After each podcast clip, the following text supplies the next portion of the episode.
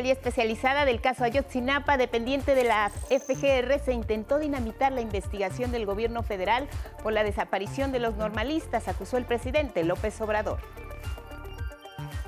En este gobierno se ha localizado a más de 59 mil personas de un total de 103 mil 833 con reporte de desaparición en administraciones pasadas. Alejandro Encina, subsecretario de Derechos Humanos, asegura que la crisis de los desaparecidos es la herencia más dolorosa que dejaron los sexenios pasados. Con la aprobación de 17 congresos estatales, la permanencia de las Fuerzas Armadas en tareas de seguridad hasta 2028 ya es constitucional. Ahora será enviada al Ejecutivo para su promulgación y entrada en vigor en cuanto sea publicada en el Diario Oficial de la Federación. En el mundo, la ONU alerta sobre el calentamiento mundial que podría aumentar 2.6 grados para finales de siglo, casi un grado más que los objetivos de París.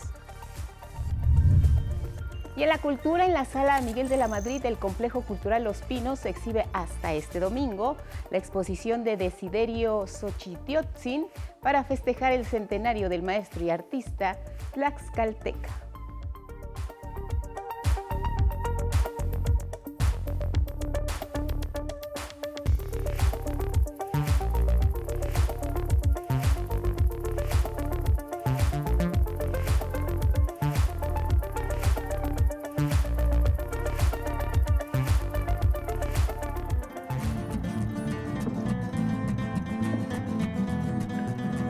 Las imágenes son del Zócalo de la Ciudad de México porque hoy se inaugura la mega ofrenda ahí en el corazón de nuestro país. Son 32 de cada una de las entidades del país, en honor a quienes ya se nos adelantaron en el camino.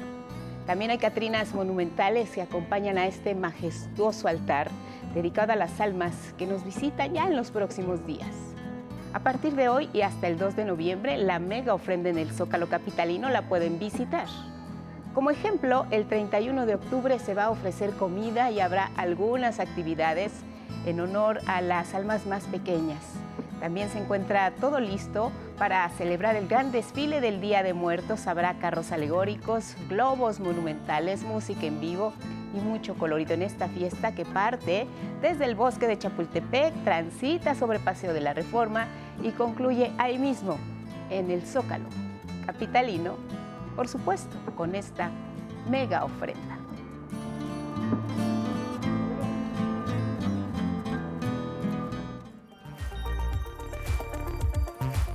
Y con estas imágenes y hermosas flores de Cempasúchil iniciamos este espacio informativo. Gracias por cerrar con nosotros la semana, como siempre, lo más relevante aquí a través de nuestra pantalla. ¿Cómo estás, Alberto Mujica? Junto con Lía Badillo y Jimena Raya, alternan en la interpretación en lengua de señas mexicana.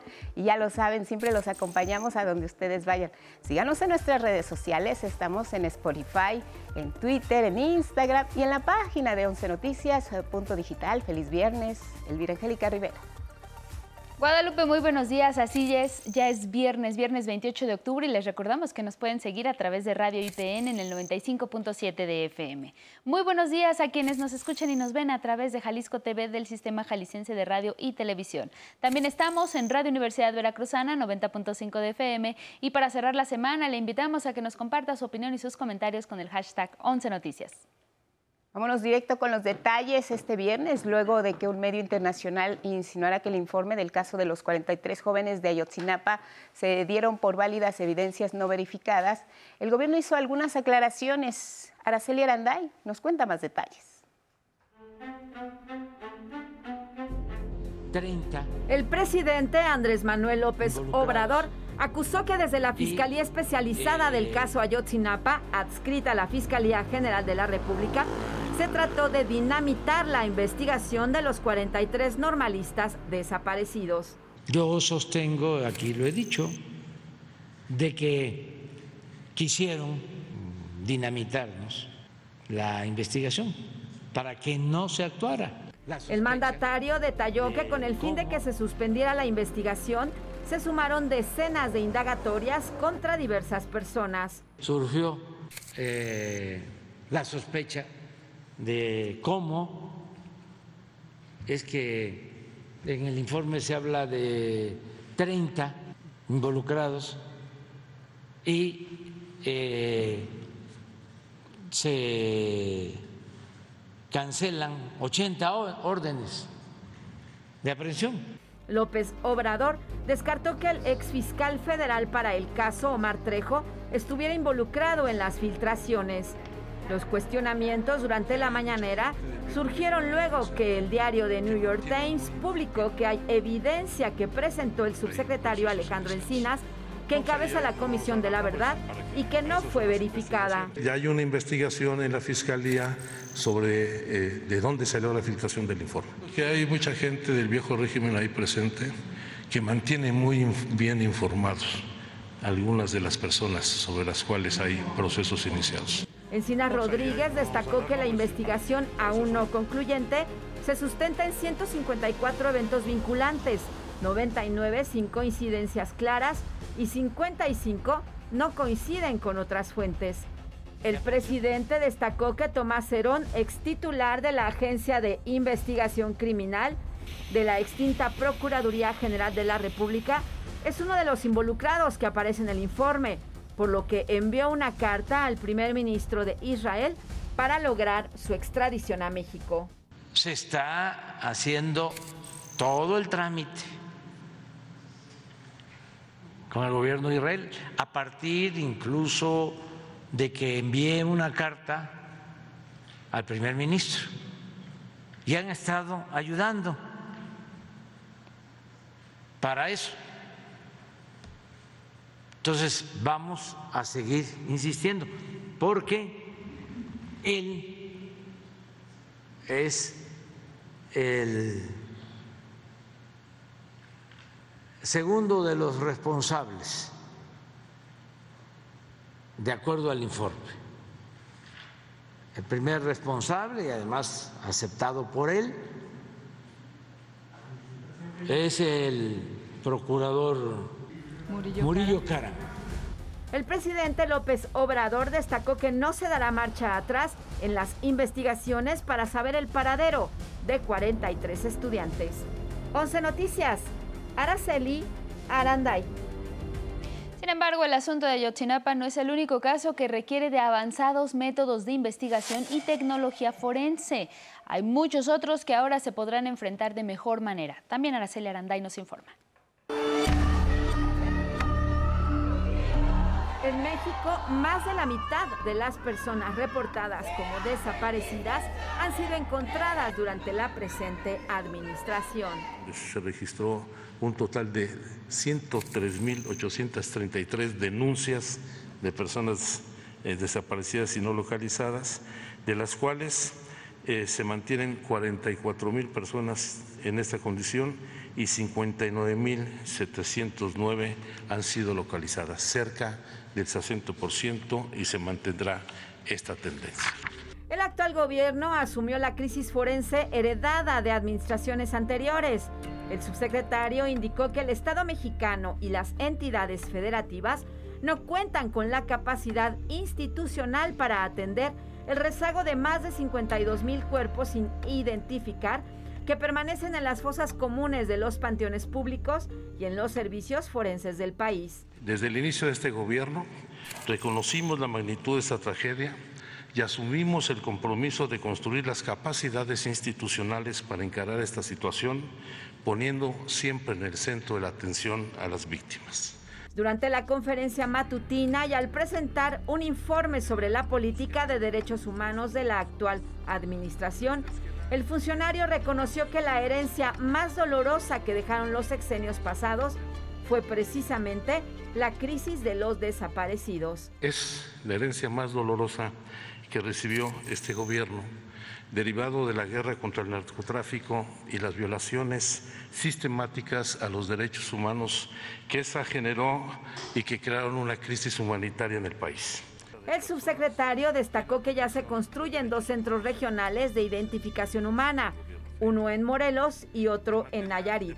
A la creación de infraestructura para hacer frente a la crisis de desaparición forzada, se reportó que, por ejemplo, de 2019 a la fecha, se han realizado 3.300 jornadas de búsqueda de personas desaparecidas en 28 entidades del país.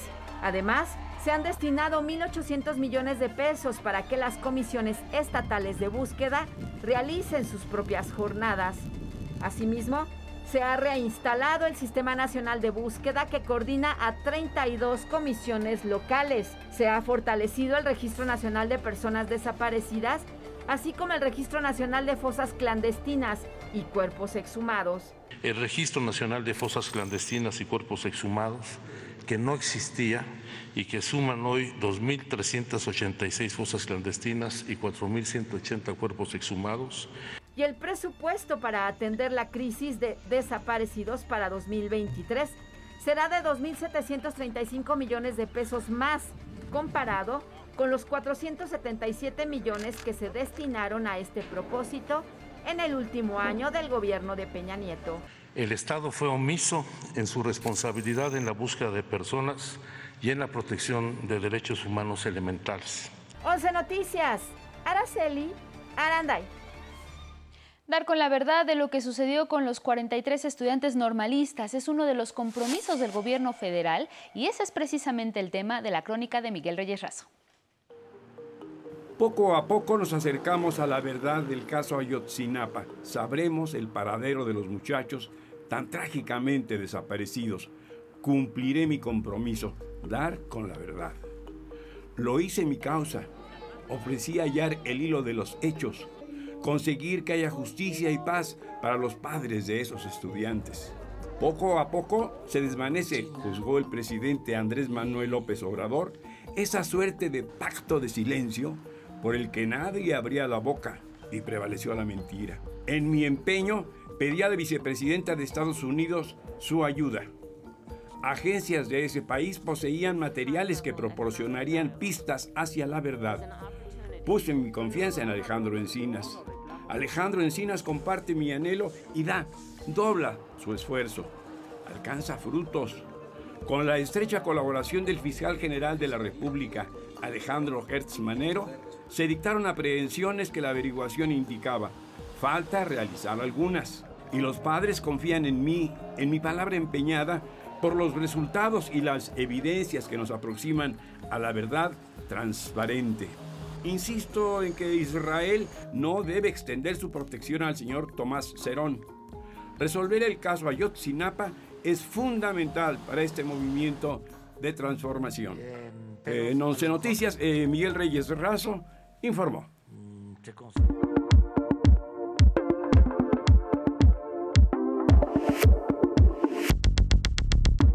buenos días. Ahora vamos con la información deportiva. Iniciamos con una muy buena noticia. Nuestro país seguirá siendo sede de la Fórmula 1 por lo menos hasta el 2025.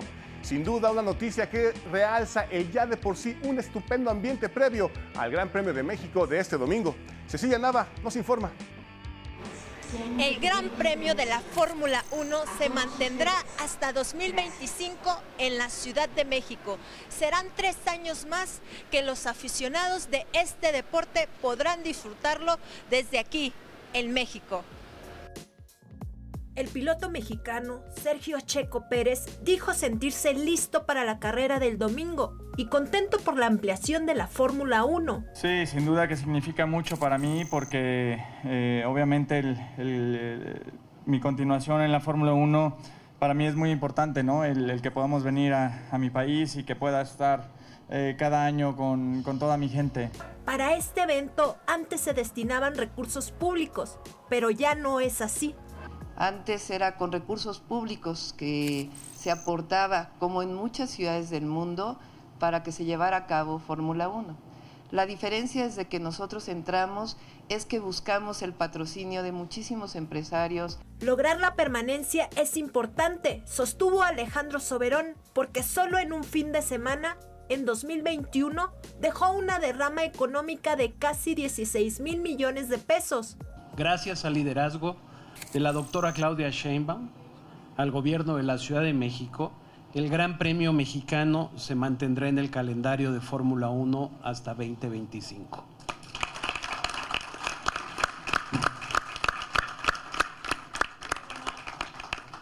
El mantener al México Gran Premio en la capital por tres años más es producto de un esfuerzo coordinado. En esta ocasión, las y los aficionados podrán ingresar al Museo Mexicano GP para tomarse fotos con seis de los autos que se han utilizado a lo largo de 60 años de la Fórmula 1 en México. Este, y es de 1959 y este lo corrió Pedro Rodríguez en varias carreras. Una de las más importantes fue en 1960 la familia Vanderbilt. Con imágenes de Yujin Pasol, Carlos Izquierdo, 11 Noticias, Cecilia Nava. Y este viernes darán inicio las prácticas de este gran premio. Si usted asiste, ponga mucha atención, ya que se ha puesto en marcha un plan estratégico de movilidad. Recuerde, no habrá estacionamiento, por lo que se han instalado en diversos puntos de la ciudad estacionamientos remotos, como en el Hipódromo de las Américas, Plaza Carso, Auditorio Nacional, Expo Santa Fe y el Estadio Azteca, los cuales contarán con rutas especiales de transporte que trasladarán a los asistentes con boleto al autódromo. El costo es de 60 pesos viaje sencillo y el redondo de 120. Tendrá que pagarlos con una tarjeta de movilidad. También se recomienda usar metro, metrobús y trolebús. La lateral de río Churubusco a la altura de Autódromo permanecerá cerrada y el tránsito vehicular será por carriles centrales. Para consultar el acceso de acuerdo a su boleto, lo podrá hacer a través de la página mexicogp.mx diagonal transportación. Y este jueves se dieron a conocer los ganadores del Premio Nacional de Deportes 2022. En el deporte profesional, el ganador fue el piloto mexicano Sergio Checo Pérez por su destacada actuación en la presente temporada de la Fórmula 1. En el deporte no profesional se otorga la, a la Selección Nacional de Kayak Femenil K4. El conjunto mexicano conquistó una histórica medalla de bronce en el Campeonato Mundial de Canotaje de Canadá. En el deporte paralímpico, el galardonado es Jesús Hernández Hernández en paranatación, campeón en los Juegos Paralímpicos Tokio 2020.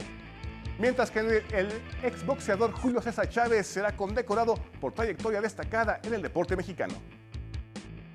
Ya como parte del ambiente del Día de Muertos, los Tuzos le cavaron una tumba al Diablo de cinco goles en el juego de ida de la gran final de la Liga MX. Los del Toluca intentarán salir de este purgatorio el próximo domingo. La final de ida de la Liga MX entre Toluca y Pachuca resultó abrupta, inesperada para los Diablos y fructífera para los Tuzos. El resultado fue de cinco goles a uno, losa pesada para los choriceros, que tendrán que hacer la chica en el juego de vuelta del próximo domingo en la Bella Airosa. El estadio Nemesio 10, lleno a tope de afición roja, sufrió los embates tempraneros del rival que con goles de Renato Ibarra en dos ocasiones, Gustavo Cabral, Mauricio Isaís y Nicolás Ibáñez apagaron el infierno del que quedaron cenizas con el descuento de Jordan Sierra a los 78. El Toluca se dio el lujo de desperdiciar una pena máxima a los 96 que Leo Fernández erró. La noche de este jueves en Toluca hubo dos tipos de aficionados.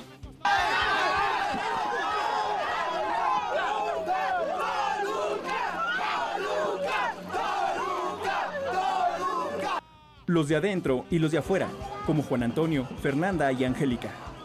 Lo vimos igual o peor que los de allá adentro, la verdad, con este, con este resultado, que sí estuvo muy amargo, pero pues vamos a seguir alentando.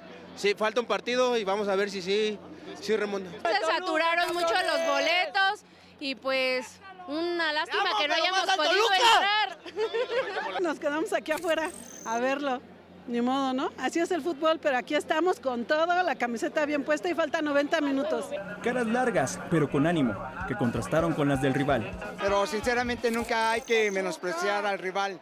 Toluca es un buen equipo y creo que no se va a dejar tan fácilmente allá en Pachuca. Sí, muy feliz. La verdad es que esperábamos un muy buen resultado, pero pues bueno, fueron cinco goles y la verdad es que padrísimo. Con información de Samuel Estrada e imágenes de Jorge Bejarano y Paris Aguilar, 11 Noticias. Y hasta aquí la información deportiva, Guadalupe.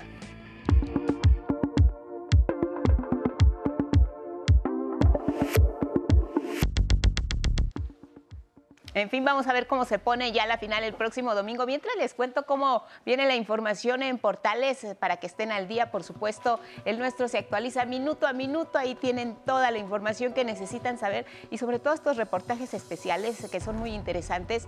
Hoy hablaremos de qué es la alineación parental en infancias y adolescencias.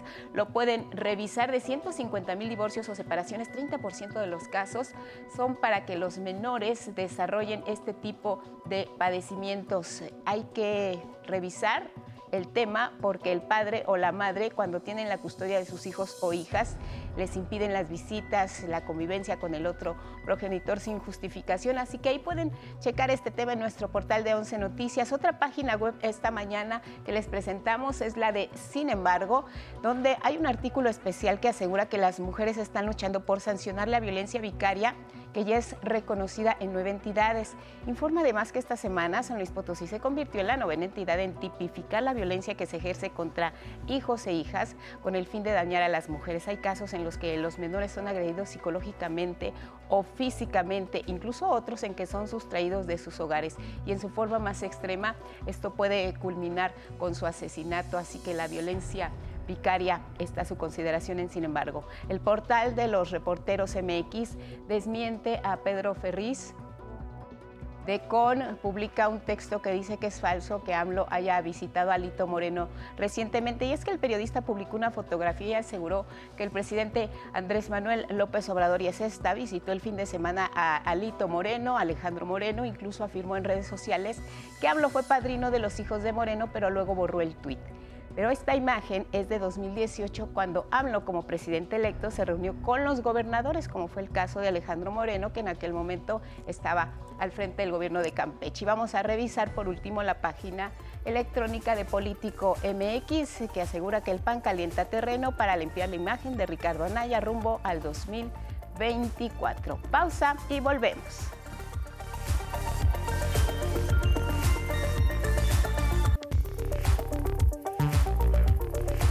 Son las 6.30 en el centro del país. Gracias por continuar en la señal del 11 y se hacen planes para este fin de semana que parece que va a ser largo. Alex García.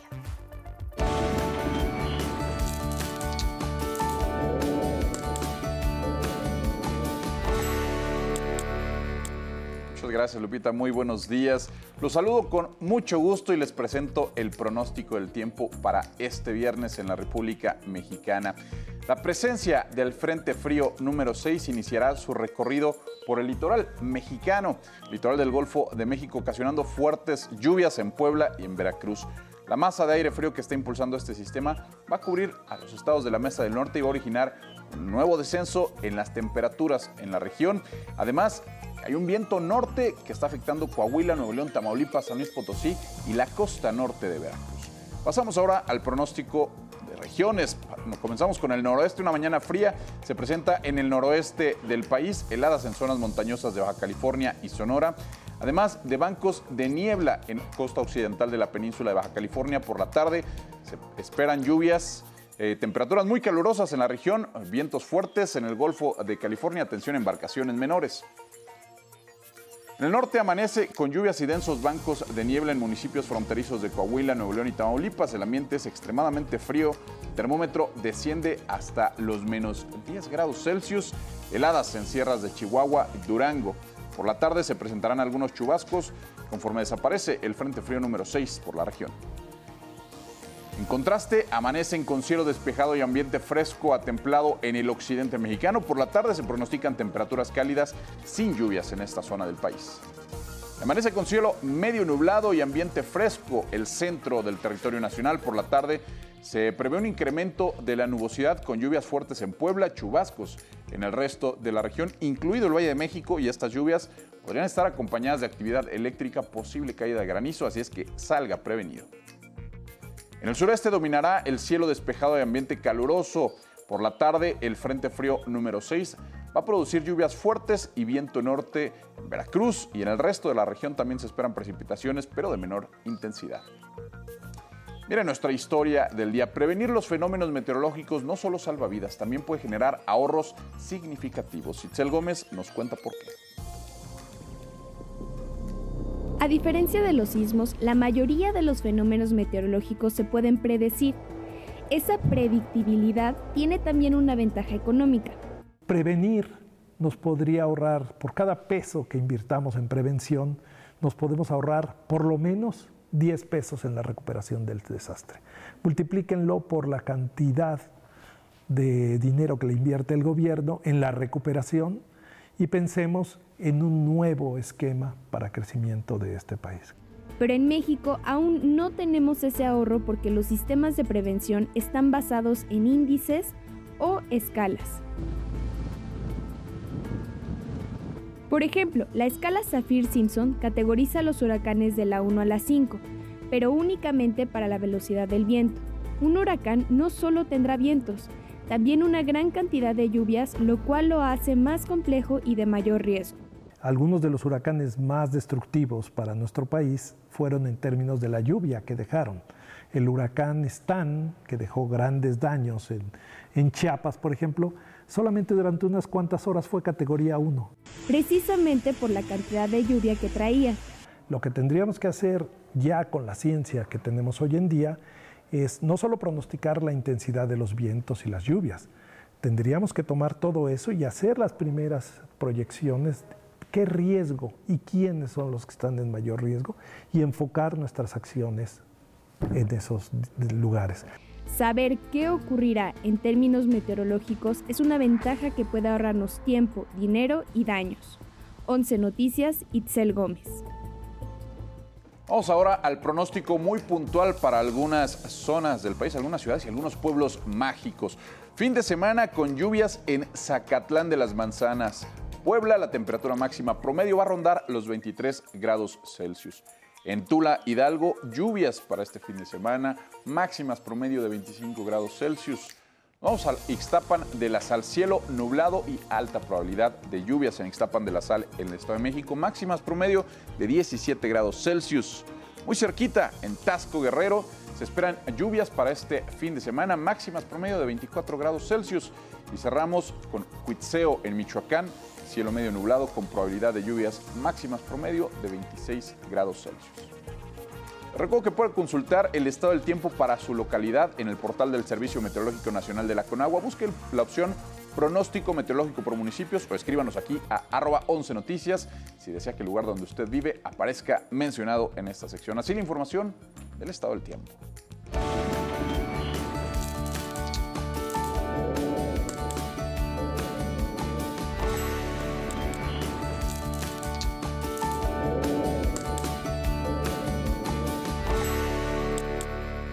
Gracias Alex García por el informe meteorológico. Y mire, como cada jueves en la conferencia matutina se dio a conocer un informe del combate a la impunidad en el que destaca la captura de varios generadores de violencia en el país, así como el avance en los procesos de algunos delincuentes involucrados en asesinatos de periodistas y activistas. Araceli Aranday nos da más detalles. Las autoridades detuvieron a dos de los asesinos de Esmeralda Gallardo, madre buscadora que indagaba el paradero de su hija Betsabe desde el año pasado. Ya están vinculados a proceso en una operación de la Fiscalía de Puebla y esta actuación permitió vincular a un grupo delictivo al que pertenecen estos dos eh, vinculados a proceso y fueron detenidos a su vez otras nueve personas también involucradas en actividades de narcomenudeo y venta de sustancias ilícitas.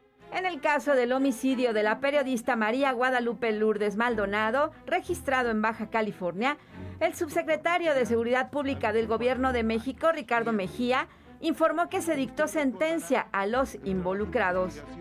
Fueron sentenciados Eric Eduardo N., a 20 años, Kevin N. a 20 años y Guillermo N., presunto autor material, a 24 años. La periodista asesinada el pasado 23 de enero se convirtió en la cuarta activista asesinada desde 2021. En el caso del asesinato de Salvador Llamas Urbina, consejero nacional de Morena, ocurrido en Puerto Vallarta, se reportó que se investiga a ocho personas involucradas. Que cuando menos hay ocho personas involucradas directamente en el lugar de los hechos y el modus operandi se asemeja a algunos que fueron utilizados en Puerto Vallarta, por ejemplo, en el caso del homicidio de Aristóteles Sandoval, exgobernador de Jalisco, en el bar Distrito 5. En torno a la masacre de San Miguel Totolapan, en la que 21 personas fueron asesinadas, las autoridades realizan cateos de inmuebles en Guerrero, presuntamente propiedad de líderes de la familia michoacana. Se solicitaron cinco órdenes de cateo a inmuebles de las cabezas vinculadas al grupo criminal autodenominado familia michoacana, es decir, inmuebles donde presumiblemente eh, son propietarios Johnny N. alias El Pez y José Alfredo N. alias El Fresa. Los señalados habrían perpetrado la multiejecución. 11 Noticias, Araceli Aranday. Continuamos revisando temas de seguridad ahora en la capital del país porque se registró una reducción del 60% de los homicidios dolosos. Es la cifra más baja en 25 años, de acuerdo con el informe del secretario de Seguridad Ciudadana de la capital, Omar García Harfush. Compareció ante el Congreso local por la glosa del cuarto informe de la jefa de gobierno. Entre diciembre del 2018 y septiembre del 2022, el delito de homicidio doloso registra una disminución de casi 60% y se encuentra en su nivel más bajo desde el año 1997 con un promedio diario mensual de 1.9 homicidios.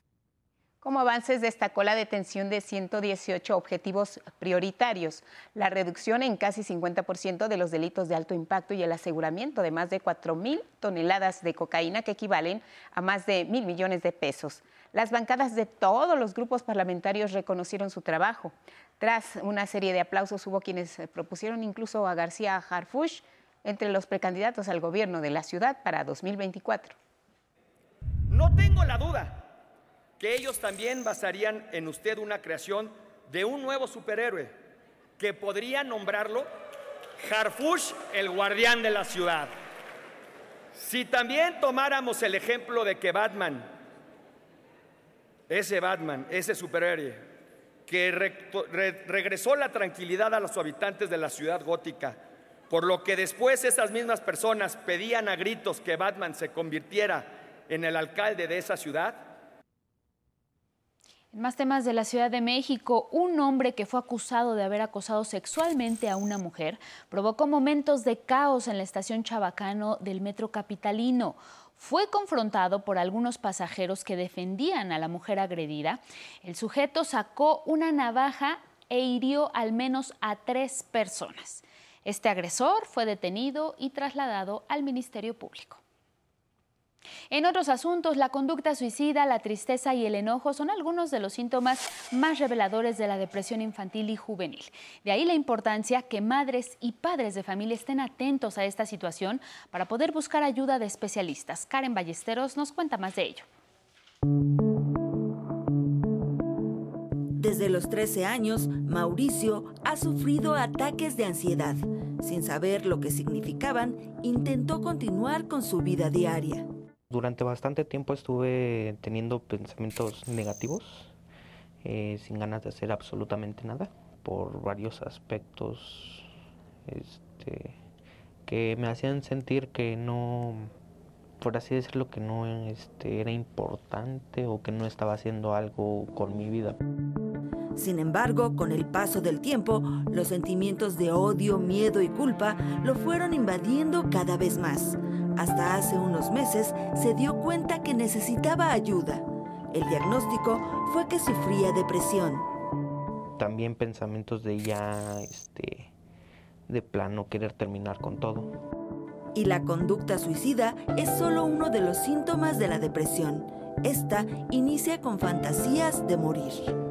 Pero esto puede ir escalando en gravedad y, y pasar a ideas suicidas, es decir, ya no fantasear con dormirse y no despertar, sino cómo podrían quitarse ellos la vida, cómo podrían realizarlo, qué pasaría, hasta llegar al, nivel más alto, que es donde lo intentan. De acuerdo con la Organización Mundial de la Salud, una de cada siete niñas, niños y adolescentes de 10 a 19 años padece alguna alteración de la cognición, de la regulación de emociones o del comportamiento. Debemos de quitarnos esta creencia de que los niños y adolescentes no pueden tener depresión. Las, las cifras están reportadas. Eh, para niños escolares se, se, habla de una prevalencia que varía, pero está entre el 2.5% y 2.8% para niños en edad escolar, 6 a 12 años. La prevalencia entre los adolescentes es de entre 5 y 7%. En Mauricio, los sentimientos empeoraron al llegar la pandemia. estar aislado eh, hizo que empezara, pues lo norm- bueno, este, mm, tanto empezar a perder amigos, perder este relación con otras personas, este, entonces eso hizo que empezara a sobrepensar demasiado las cosas, el cómo me sentía, el por qué que esas personas habían distanciado. Pero no es el único. En 2020, los trastornos depresivos se convirtieron en la primera causa de atención en el Hospital Psiquiátrico Infantil. Su director, el doctor Emanuel Sarmiento, explica que es normal enojarse o estar triste, pero cuando estas emociones son muy intensas o están presentes la mayor parte del tiempo, es momento de acudir con los expertos. Comienzan a estar tristes o muy enojados la mayor parte del tiempo. Comienzan a perder interés inclusive por las cosas que normalmente disfrutaban o les interesaban. Comienzan a tener problemas en su ciclo de sueño-vigilia. Si vemos que estos síntomas están presentes la mayor parte del tiempo, ahí es donde debemos de buscar ayuda. Si usted considera que su hijo o hija requiere atención, puede acudir al Hospital Psiquiátrico Infantil ubicado en la zona de hospitales de San Fernando en la Ciudad de México o llamar al 911 donde podrán apoyarle y canalizarlo. Con información de Judith Hernández y Karen Ballesteros, 11 Noticias.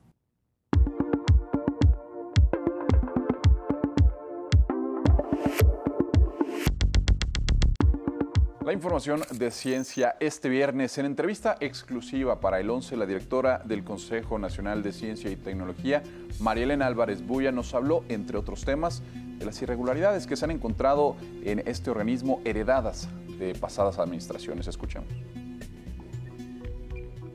Invertir los recursos adecuados, evitando gastos excesivos y hacerlos en temas de prioridad para México ha sido el objetivo del Consejo Nacional de Ciencia y Tecnología bajo la dirección de la doctora María Elena Álvarez Builla. Es el papel de CONACYT.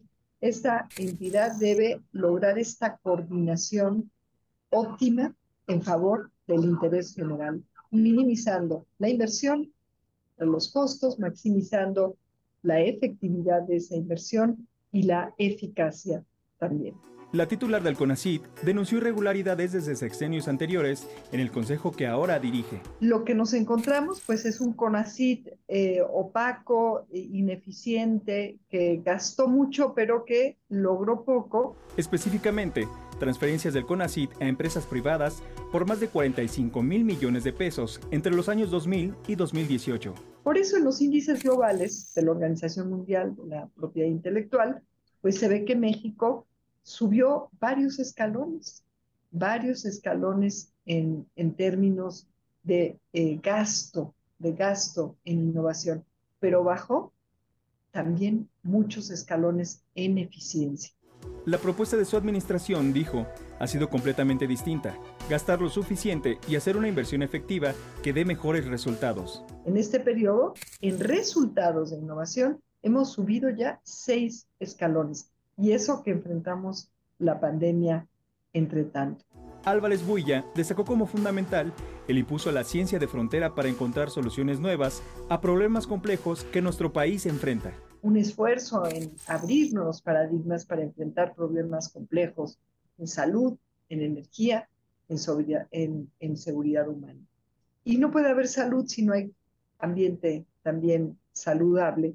Entonces, salud va muy de la mano con el cuidado ambiental y con agricultura sustentable y que produzca alimentos saludables. Asegura que una de las mejores vías para lograr avances en el campo de la ciencia y la tecnología es la creación de ecosistemas de innovación en favor de la ciudadanía y el interés general del país. Con información de Alejandro García Moreno, 11 Noticias. La información de ciencia.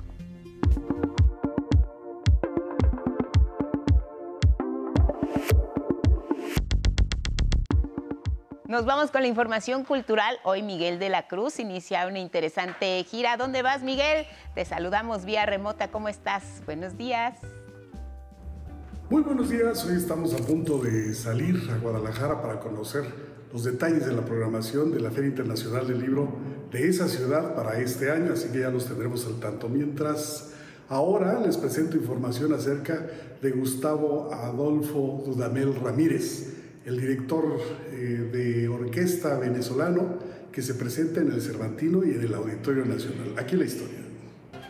Cada que Gustavo Dudamel toma la batuta, la idea de libertad comienza y la transmite en el escenario.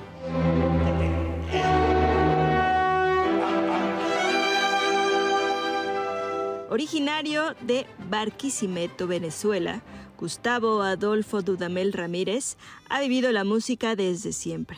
Ingresó al sistema de orquestas de su país a los cinco años y desde entonces se siente conectado con México. Desde que se creó el sistema de orquesta, del cual, de donde yo vengo, el sistema de orquestas juveniles infantiles de Venezuela, este, siempre eh, los grandes maestros mexicanos acompañaron eh, en el proceso de desarrollo de todo el sistema. Carlos Chávez, eh, Eduardo Mata, pues Arturo Márquez, pues tantos, tantos, tantos maestros que, bueno, que, que podría nombrar. De manera pues que sentimos yo, en particular siento a, México como, también como mi patria. Director de la Filarmónica de Los Ángeles, de la Ópera de París, recurrente de grandes espectáculos como presentaciones de campañas de moda, el Super Bowl o la grabación de la banda sonora de Star Wars, Dudamel no tiene límites y desde su trinchera busca no solo compartir los superpoderes de compositores como Beethoven, sino también abrir puertas a nuevos creadores. La lucha que hay que hacer es hacer, darle su posición justa dentro del gran repertorio sinfónico eh, eh, de todos los tiempos mundial. Y eso es un trabajo evidentemente que se hace abriendo espacios a los jóvenes compositores, a las nuevas generaciones, que muchas veces pues eh, no son interpretados. Después de una pausa por la pandemia, Dudamel y la Filarmónica de Los Ángeles vuelven a México con un par de conciertos en el Cervantino y en el Auditorio Nacional, donde gritará su amor a México. La cita en Ciudad de México es el 28 de octubre y en Guanajuato el 29. 11 Noticias, Saraí Campeche. Bueno, y se presentó en el Complejo Cultural Los Pinos el catálogo de la exposición del muralista de Tlaxcala, Desiderio Xochiteotzin. En la mesa se destacó las características de la muestra. La exposición nos habla de un artista multifacético, de un artista que graba, que pinta, que, dibuja, que es arquitecto. O sea, hay, muchas actividades que el maestro Xochiteotzin hizo, además de hacer los murales. El catálogo permite tener en tiempo y forma que decida el espectador el contenido completo de la exposición que antes estuvo montada en el Museo Regional de Cholula y ahora se puede apreciar aún en la sala Miguel de la Madrid del Complejo Cultural Los Pinos. Su raíz indígena lo forjó con una identidad de trabajo siempre unida a su visión plástica y estética y ética de lo que pueden ustedes observar en este maravilloso recinto con esta maravillosa museografía. Bueno, vámonos al libro del día, es Superheroínas 2, La Furia de las Sirenas de Amaranta Leiva. Este libro en voz de su autora. Bueno, Superheroínas 2 es la segunda parte de una serie de tres libros que son Las Superheroínas. Es un libro para niñas y niños a partir de siete años. Se tocan temas eh, como la amistad, sobre todo entre las niñas, la relación con las mamás. ¿Qué pasa cuando hay emociones como la envidia o el enojo que pues como uno no se atreve, ¿no? No se atreve a aceptar en uno mismo y sobre todo en las niñas y niños, pero más que allá de los superpoderes, de invisibilidad, etcétera, es como un encuentro consigo mismo en estas emociones como tener envidia, tener miedo y aceptarlas y a partir de allí inventar poderes más reales para para enfrentar esos miedos y retos. En este caso, este trabajo empezó con pequeños de preescolar y mi fascinación de ver cómo cambiaban de un personaje a otro sin mucho problema en esta búsqueda de su, de su identidad a través de personajes del universo fantástico. Bueno, y Leo con el 11 sumaremos 135 páginas leídas de la novela El taller del ermitaño de Norma Muñoz Ledo, editado por Lo que leo.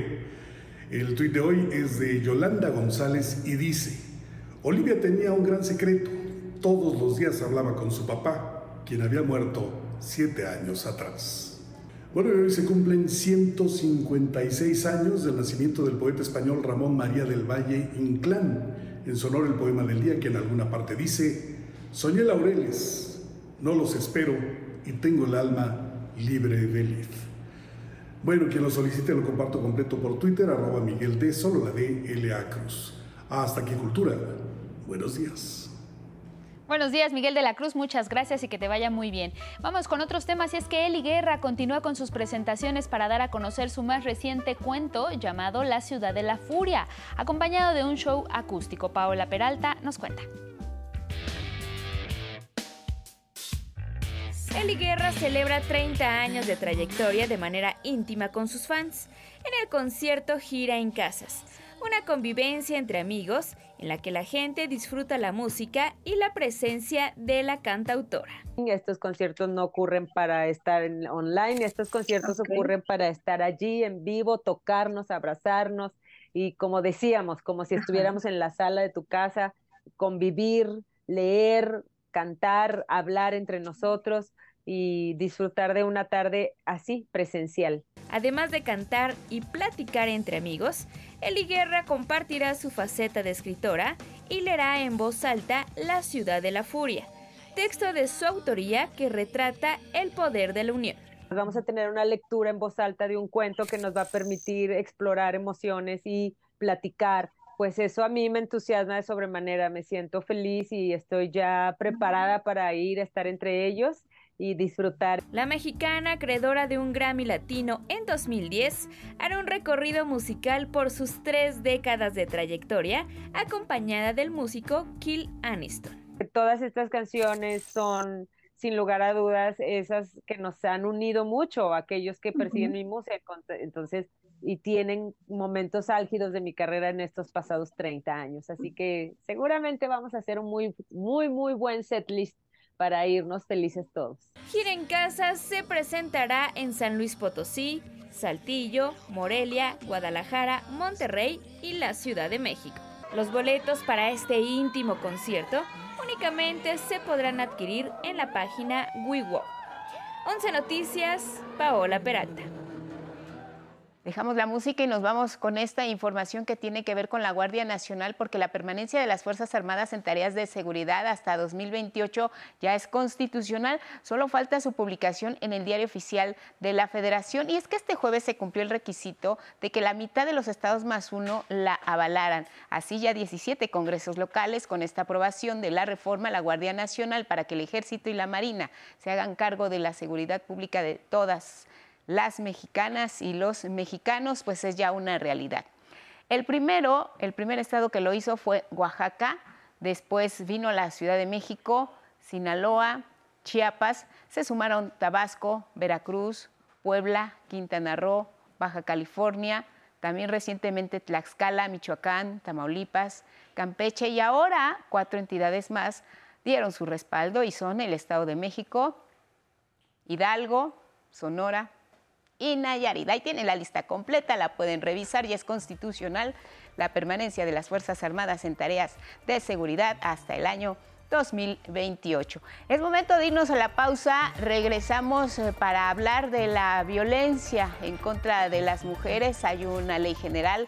¿Cómo se ha venido aplicando? Nadine Gassman, titular de InMujeres, dará respuesta a estas y otras preguntas al volver aquí en el 11 Acompáñenos.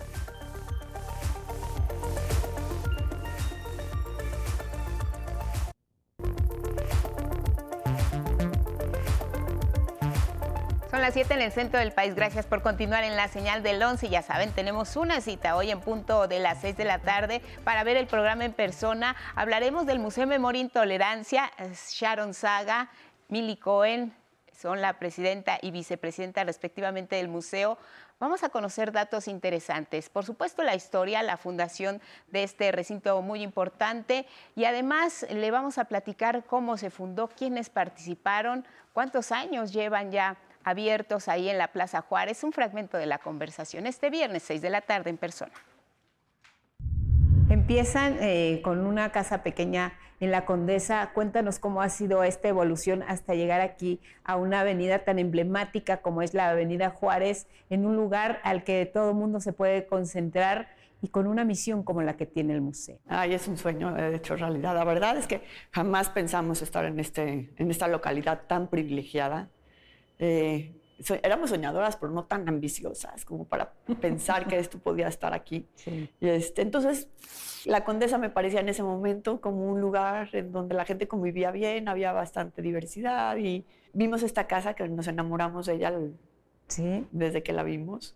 El señor Marcos Katz, que sobreviviente del holocausto, estuvimos tras él algunos, algún tiempo, bueno, casi más de un año, hasta que nos recibió y nos quiso ver, lo llevamos a esa casa para que la viera, le contamos y él, digo, ya falleció, pero siempre nos decía, no sé ni por qué, les dije que sí.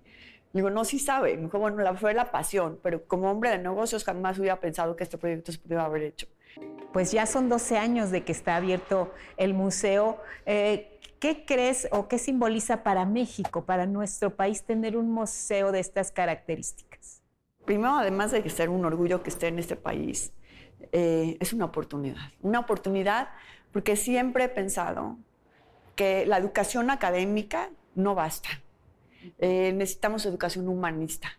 En esta educación humanista donde el museo quiere permear más allá de las paredes de este museo, permear en esta educación humanista desde pequeños, desde los niños, a primaria, secundaria, preparatoria y tener esta formación a través también de la bondad, de la tolerancia, del respeto. Y son palabras que se dicen en todos lados, pero no se enseñan.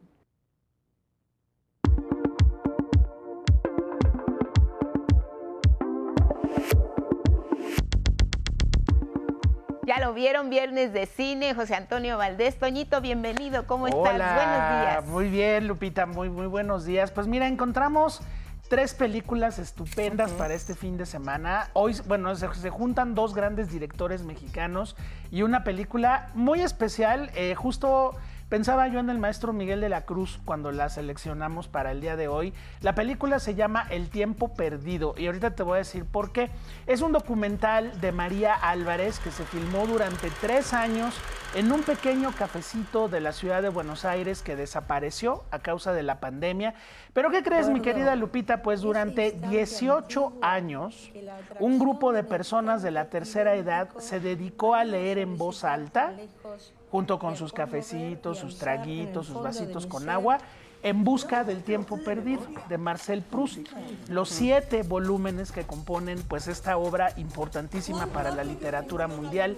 Y bueno, pues lo que hace la directora es filmar a este grupo de personas maravillosas que durante 18 años no solamente se aprendieron los libros, sino que fueron entendiendo cómo la búsqueda del tiempo perdido que plantea Proust en esta gran, gran obra monumental, pues también se puede aplicar a nuestras vidas. ¿Cuándo, Lupita, has sentido que has perdido el tiempo, o que estás perdiendo el tiempo, o que te han robado el tiempo, o que de repente ya no tienes tiempo, ¿no? Entonces, esas son preguntas que se hace esta película de una manera muy sutil, muy elegante. Todos estos personajes son maravillosos. Imagínate 18 años juntarte a, leer un libro en voz alta y bueno, de repente ellos fueron muriendo, de repente llegaban personas nuevas. Entonces, durante tres años, María Álvarez pues logró recopilar estas imágenes bellísimas. Si ustedes son conocedores y amantes de la literatura, no se pueden perder El tiempo perdido de María Álvarez, que se estrena hoy en ya varias salas del circuito cultural, a ver sin falta, y bueno, si no han leído En Busca del Tiempo Perdido, lo más seguro es que lo hagan inmediatamente después de salir de la sala de cine. Pues vámonos con uno de los dos grandes directores mexicanos que aterrizan en la cartelera este fin de semana.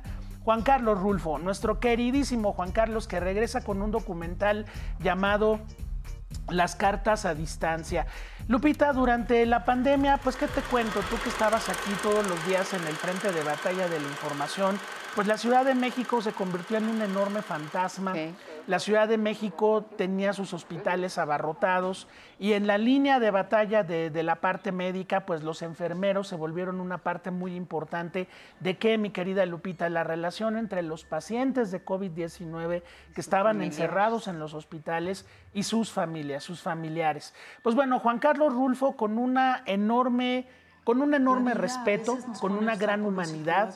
Se fue haciendo amigo de varios enfermeros de una unidad del Seguro Social en Tlatelolco y pues fue recopilando imágenes, testimonios de audio, este, imágenes de WhatsApp, diferentes momentos donde los enfermeros funcionaban como estos emisarios entre la gente que estaba sufriendo en los hospitales y sus familiares que estaban afuera sin saber muy bien qué es lo que estaba pasando con un virus que no conocíamos y que bueno, sobre todo durante los primeros meses pues tuvo consecuencias fatales. Entonces, cartas a distancia yo se las recomiendo porque además de que es un trabajo sensible y es un trabajo hermoso de uno de nuestros más grandes documentalistas, es una visión muy humana pues de lo que nos pasó, Lupita. Juan Carlos dice una frase muy importante, nada de que ya pasó y nada de que hay que darle vuelta a la hoja.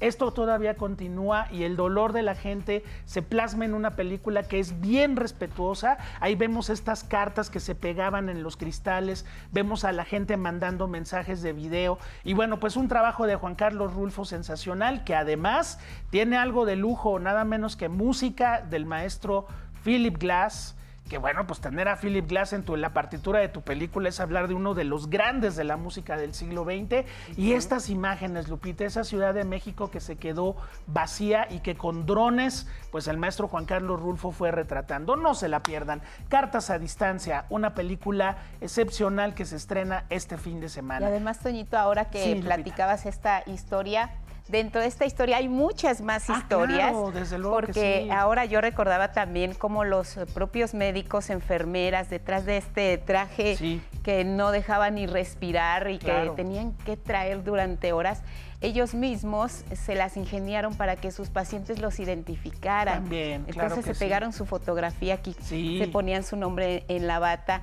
y así establecían una comunicación más cercana. Ellos eran, como bien dices, el vínculo entre el exterior y lo que significaba estar como paciente dentro de un hospital, una situación bien cruda. Y ellos también fueron e ese enlace de, sobrevivencia, de esperanza para muchas familias. Pues lo vamos a poder ver en este documental de Juan Carlos Rulfo. Y bueno, pues ya se estrena, amigos y amigas, Bardo, falsa crónica de unas cuantas verdades. Pues bueno, ¿qué podamos decir? ¿Qué podemos decir de Bardo que no se haya dicho ya? que el propio Alejandro González Iñárritu haya dicho ya. Me encantó en el Festival de Morelia en la alfombra roja cuando dijo, yo le dejo la película al público y que el público decida ¿Qué hace con ella? Pues qué padre que lo dijo porque finalmente eso es el contacto del el arte con el público. Pues bueno, a ver, vamos a, vamos a poner las cosas como son. Alejandro González Iñárritu, uno de nuestros grandes autores del cine mexicano y mundial, pues ahora se centra en un personaje, un artista visual, un documentalista que regresa a México en el mejor momento de su carrera y empieza a tener una serie de experiencias, sensaciones, emociones que lo llevan a replantearse su propia vida en una serie de imágenes oníricas que, en las cuales pueden entrar los niños héroes o puede entrar cualquier otra cosa. Entonces, con la piel y el alma de Daniel Jiménez Cacho como protagonista, Bardo es muy similar a Birdman, mi querida Lupita, la filmación o la recreación de un estado de ánimo, en este caso de un ser enormemente creativo que empieza a ser asediado por sus demonios, por sus obsesiones, por sus neuras. No esperen una película realista, no esperen una película donde, donde haya una, una, sensación de lógica. Estamos en un mundo de sueños, de obsesiones, de grandes imágenes que consigue Alejandro González Iñárritu con el fotógrafo húngaro Darius Conji. Ahí estamos viendo esta escena que se filmó, esta escena monumental que se filmó en el Zócalo de la Ciudad de México. Y bueno, pues una película, ¿qué te podría decir, Lupita? Rabiosamente personal, donde Alejandro González Iñárritu quede por sí siempre nos lleva a grandes experiencias. Ahora nos hace pensar en este personaje, cómo se va abriendo ante nosotros a través de muchas capas y bueno, pues con imágenes realmente sorprendentes. Así que pues hay que verla, sobre todo porque es un pues un testamento fílmico de uno de nuestros grandes cineastas a nivel internacional.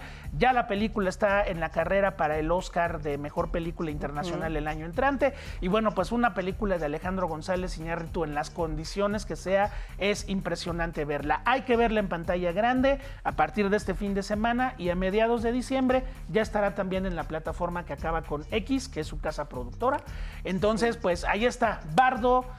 Cartas a distancia y esta película del tiempo perdido, pues tres muy lindas opciones para este fin de semana. Excelentes como siempre y esta y esta última dicen ella y cabina que, que ahora sí sí van a verla la y, tienen que y ver. sabes qué me gusta Sí, la evolución rápido eh, Toñito la evolución que puede tener un mexicano como Alejandro González Iñárritu que han peleado su espacio a nivel internacional y que ahora se Exacto. pueden dar este lujo de hacer Claro. lo que quieran porque tienen los recursos, tienen el prestigio y tienen escenarios como nuestro país al que Claro. siempre regresan y pueden aprovechar también para la proyección de lo que es México. Y tiene un talento del Sí, tamaño del sí, mundo. Y ahí viene Guillermo del Toro con su Pinocho también. No, no, no, vamos a cerrar muy bonito el año. Qué padre. Gracias. Toñito, como Gracias, mi siempre. Lupita querida. Saludos en casa y nos no, vamos claro contigo, Elvira Angélica. Así es, Lupita, y es que del cine nos vamos a ver la entrevista que mi compañera Carla Contreras le realizó a la doctora Nadine Gassman. Ella es presidenta del Instituto Nacional de las Mujeres. Hablaron sobre la importancia de erradicar la violencia contra las mujeres.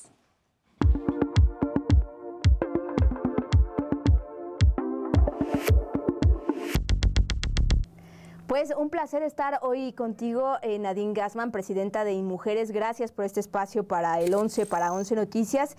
Y pues vamos a hablar, en los últimos años se han realizado importantes tareas para avanzar en el tema de derechos hacia las mujeres, para garantizar que tengan el acceso a una vida libre de violencia. Sin embargo, aún hay muchas tareas pendientes y cada vez son más las mujeres que salen a las calles justamente a defender que se garanticen estos derechos y a demandar acciones para erradicar todas las formas de violencia. Precisamente para esto se creó el Programa Nacional para la Igualdad entre Hombres y Mujeres. ¿Por qué debemos conocerlo? Es muy importante, el Proigualdad es el instrumento que tenemos en el gobierno federal para responder a las necesidades de las mujeres y cerrar las brechas de desigualdad. Nosotros hicimos el Proigualdad hablando con más de 5 mil mujeres cuando llegamos al gobierno y participan más de 70 dependencias del gobierno federal en su implementación. Son más de 260 acciones específicas en el ámbito de la salud, de la educación, de la economía, que estamos haciendo para cerrar estas brechas de desigualdad entre hombres y mujeres y dándole un especial énfasis a las mujeres indígenas, a las mujeres afromexicanas, que son las que están en situación de mayor vulnerabilidad. Otro ámbito en el que las mujeres han ido ganando terreno es en el ámbito laboral, pero también hay tareas pendientes, mucho por delante para tener un verdadero cambio cultural y donde existan centros de trabajo donde no haya violencia, donde no haya discriminación y el personal tenga las mismas oportunidades de desarrollo. Hoy existe la norma mexicana en igualdad laboral y no discriminación. ¿En qué consiste?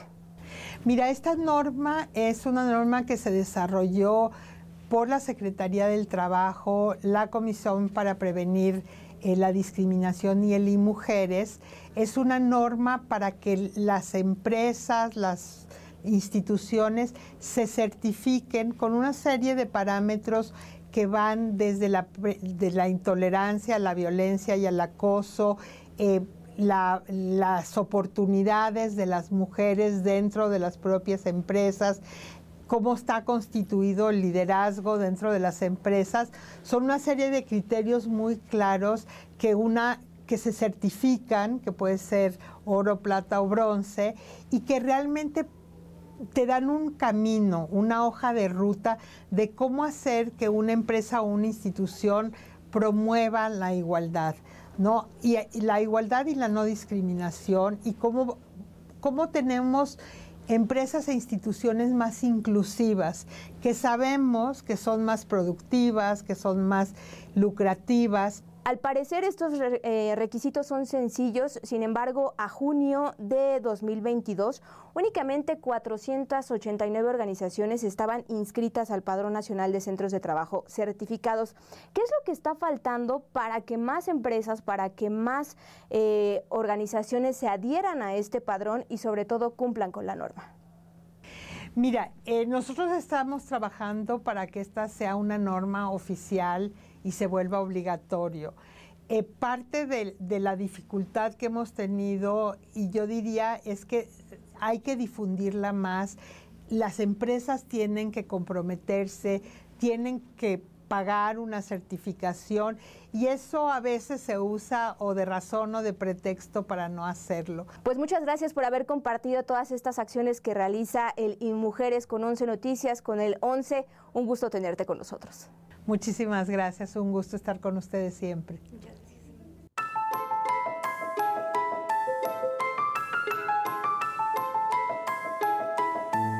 Hay buenas noticias. La justicia ha llegado para las trabajadoras del hogar porque por fin será obligatorio que tengan seguridad social, cuenten con un ahorro para su pensión, incapacidad, así como acceso a guarderías, entre otras prestaciones sociales. Esto debido a que el Pleno de la Cámara de Diputados aprobó reformas a la ley del Seguro Social para incluir en la ley de la obligatoriedad de la definición de personas trabajadoras del hogar y de esta manera establecer de forma igualitaria las obligaciones laborales de los patrones para con sus empleadas o empleados del hogar. Las reformas establecen la definición de la persona trabajadora del hogar como aquella que de manera remunerada realice actividades de cuidados, aseo, asistencia o cualquier otra inherente al hogar en el marco de una relación laboral, resida o no en el domicilio donde labore. Enhorabuena y felicidades para todas las que han luchado por este logro. La noche de este jueves se canceló el emplazamiento a huelga en la UNAM después de que el Sindicato de Trabajadores de esta casa de estudios aceptara un incremento de 4% directo al salario y de 2% en prestaciones. Mediante un comunicado se informó que el secretario general del Comité Ejecutivo del Estunam, Carlos Hugo Morales Morales, y el secretario administrativo de la UNAM, Luis Álvarez y Casa Longoria, firmaron el documento laboral. Este nuevo contrato salarial para los más de 26 mil afiliados al Estunam estará vigente a partir del 1 de noviembre y hasta el 31 de octubre del 2023.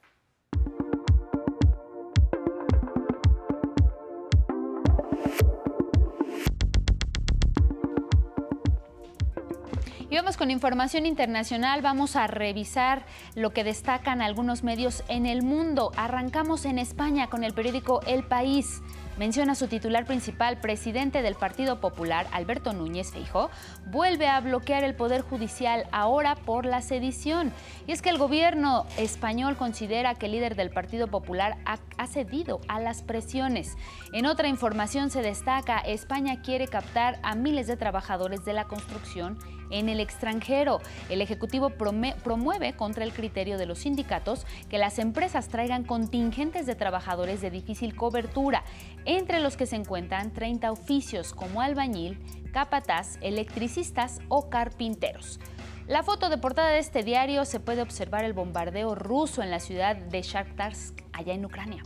Nos vamos a Estados Unidos con The Financial Times que este viernes publica Semana Brutal para los gigantes tecnológicos a medida que los inversores eliminan las valoraciones del mercado de 550 mil millones de dólares.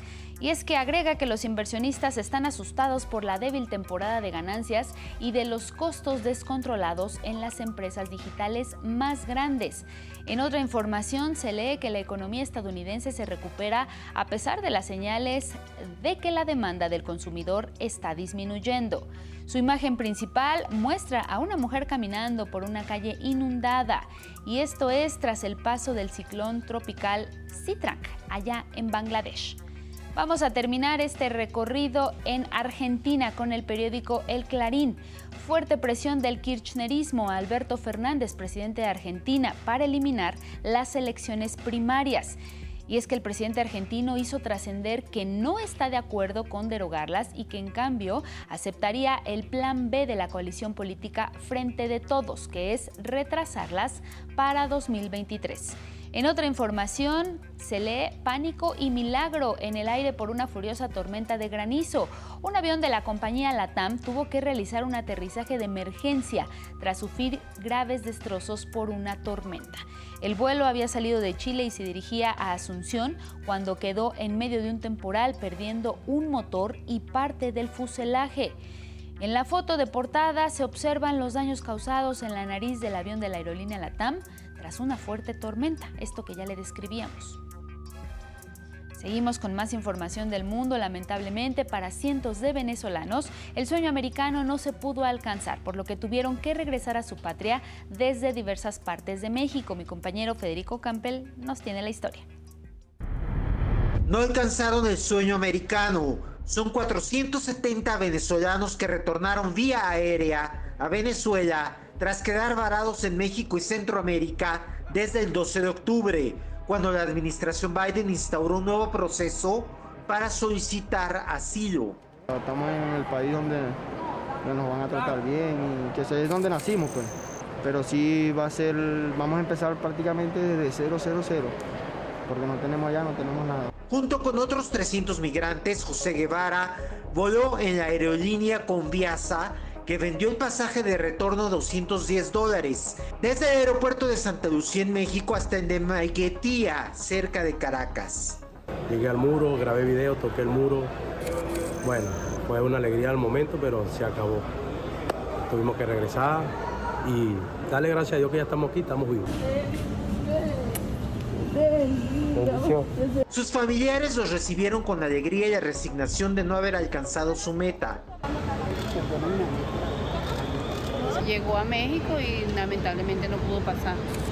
Y después se tuvo que devolver, pero quedó como quien dice en cero. Otros 70 llegaron a Venezuela desde Panamá, cuyo gobierno les exige visa para ingresar. Nosotros vimos a gente que murió en la selva y todo porque por nada, porque ahora a muchos les tocó regresar sin nada. Pues. ¿Me entiendes? Gente que perdió casas, carro por nada. Otros acampan en Ciudad Juárez, Chihuahua, sin poder ingresar a El Paso, Texas. 11 Noticias, Federico Campbell Peña. Mire, la Organización de las Naciones Unidas emitió una alerta sobre el calentamiento mundial porque podría aumentar 2.6 grados para finales de siglo, es decir, casi un grado más que los objetivos de París, siempre y cuando se tomen las acciones para disminuir las emisiones contaminantes. Sin embargo, el escenario puede ser peor, advirtió, si los países no cumplen de inmediato sus compromisos.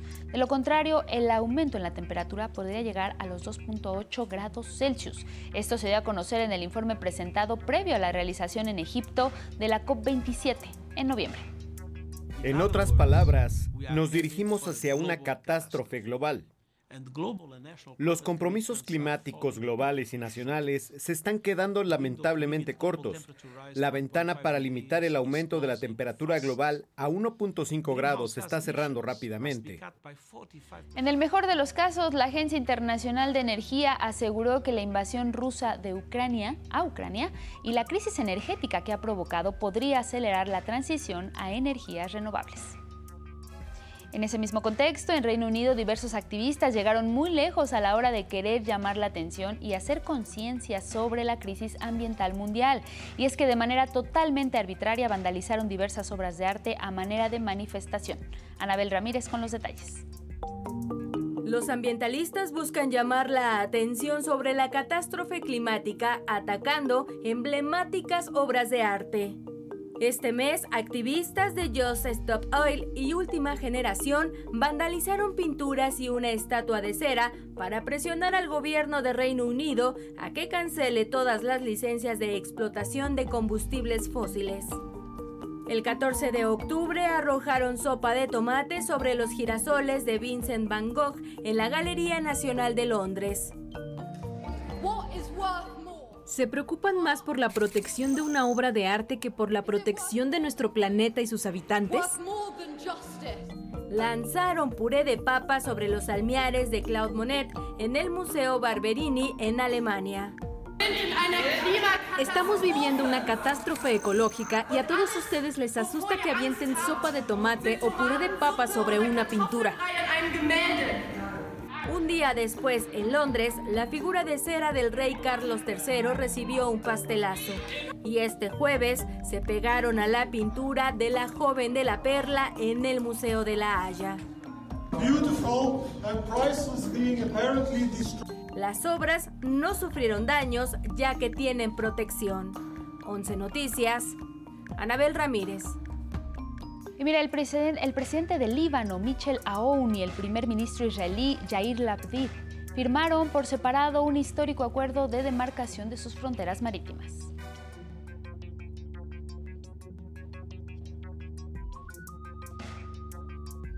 De esta manera, Israel podrá explotar el yacimiento de gas de Karish y Líbano, el de Cana, en un área de 860 kilómetros cuadrados. Esto es en el mar Mediterráneo. El premier israelí destacó que esta firma pone fin a una disputa fronteriza de varios años. Este es un logro político. No todos los días un Estado enemigo reconoce a Israel en un acuerdo escrito frente a toda la comunidad internacional. Aunque el presidente del Líbano aseguró que el acuerdo es técnico sin dimensión política. Ante este convenio y también en un hecho sin precedentes, la milicia proiraní Hezbollah anunció el fin de ataques a Israel. Todas las medidas y movilizaciones realizadas por la resistencia durante varios meses ahora se declaran terminadas. Dejamos el mundo y regresamos con información nacional. Les cuento que la empresa de telefonía Telcel tiene que pagar ahora una histórica indemnización a las empresas AT&T Total Play por incurrir en prácticas monopólicas. El fallo fue emitido por la Suprema Corte de Justicia de la Nación después de que la Comisión Federal de Competencia Económica, la COFESE, determinó que Telcel incurría en estas acciones. La sentencia había sido dictada en 2018, sin embargo, Telcel interpuso un recurso de impugnación que hoy la Suprema Corte rechazó.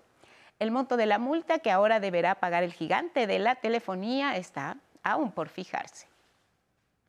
Y esto ocurrió en Nuevo León porque fueron multados los manifestantes que tiraron la basura frente al Congreso del Estado en rechazo a la nueva ley para la gestión integral de residuos. Cada uno de estos camiones, fueron cinco los que participaron, fueron sancionados con 36 mil pesos y con 3.367 pesos por obstaculizar el tránsito. Además, estas unidades las llevaron finalmente al corralón. Recordemos que los manifestantes indicaban que lo aprobado por los legisladores locales privatiza el servicio de recolección de basura allá en Monterrey, Nuevo León. Momento de irnos a una pausa, regresamos aquí en el 11 para conocer cómo viene la agenda de Elisa Carrillo, está en México. Elisa y amigos van a presentar por primera vez en nuestro país el espectáculo bolero, así que hay la invitación abierta para que asistan en el Auditorio Nacional y por supuesto la Feria del Empleo para los Politécnicos, interesante al volver la historia.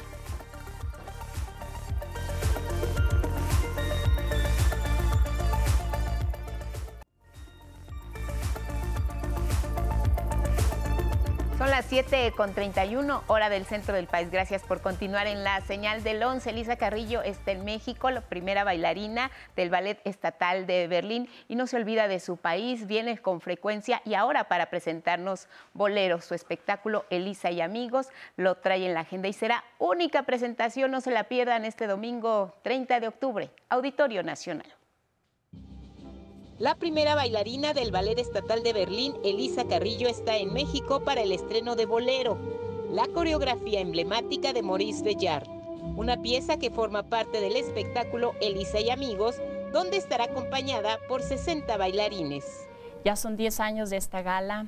Eh, y bueno, algo muy especial es que como cada vez nos acompañan grandes bailarines de las mejores compañías del mundo nos van a acompañar eh, en esta ocasión. Y además también tendré eh, la oportunidad de presentar Bolero de Maurice Bellard, una coreografía icónica, maravillosa, muy aclamada y que bueno, además no estoy sola, estoy con 40 bailarines mexicanos, algunos latinoamericanos, em, y somos más de 60 artistas en el escenario.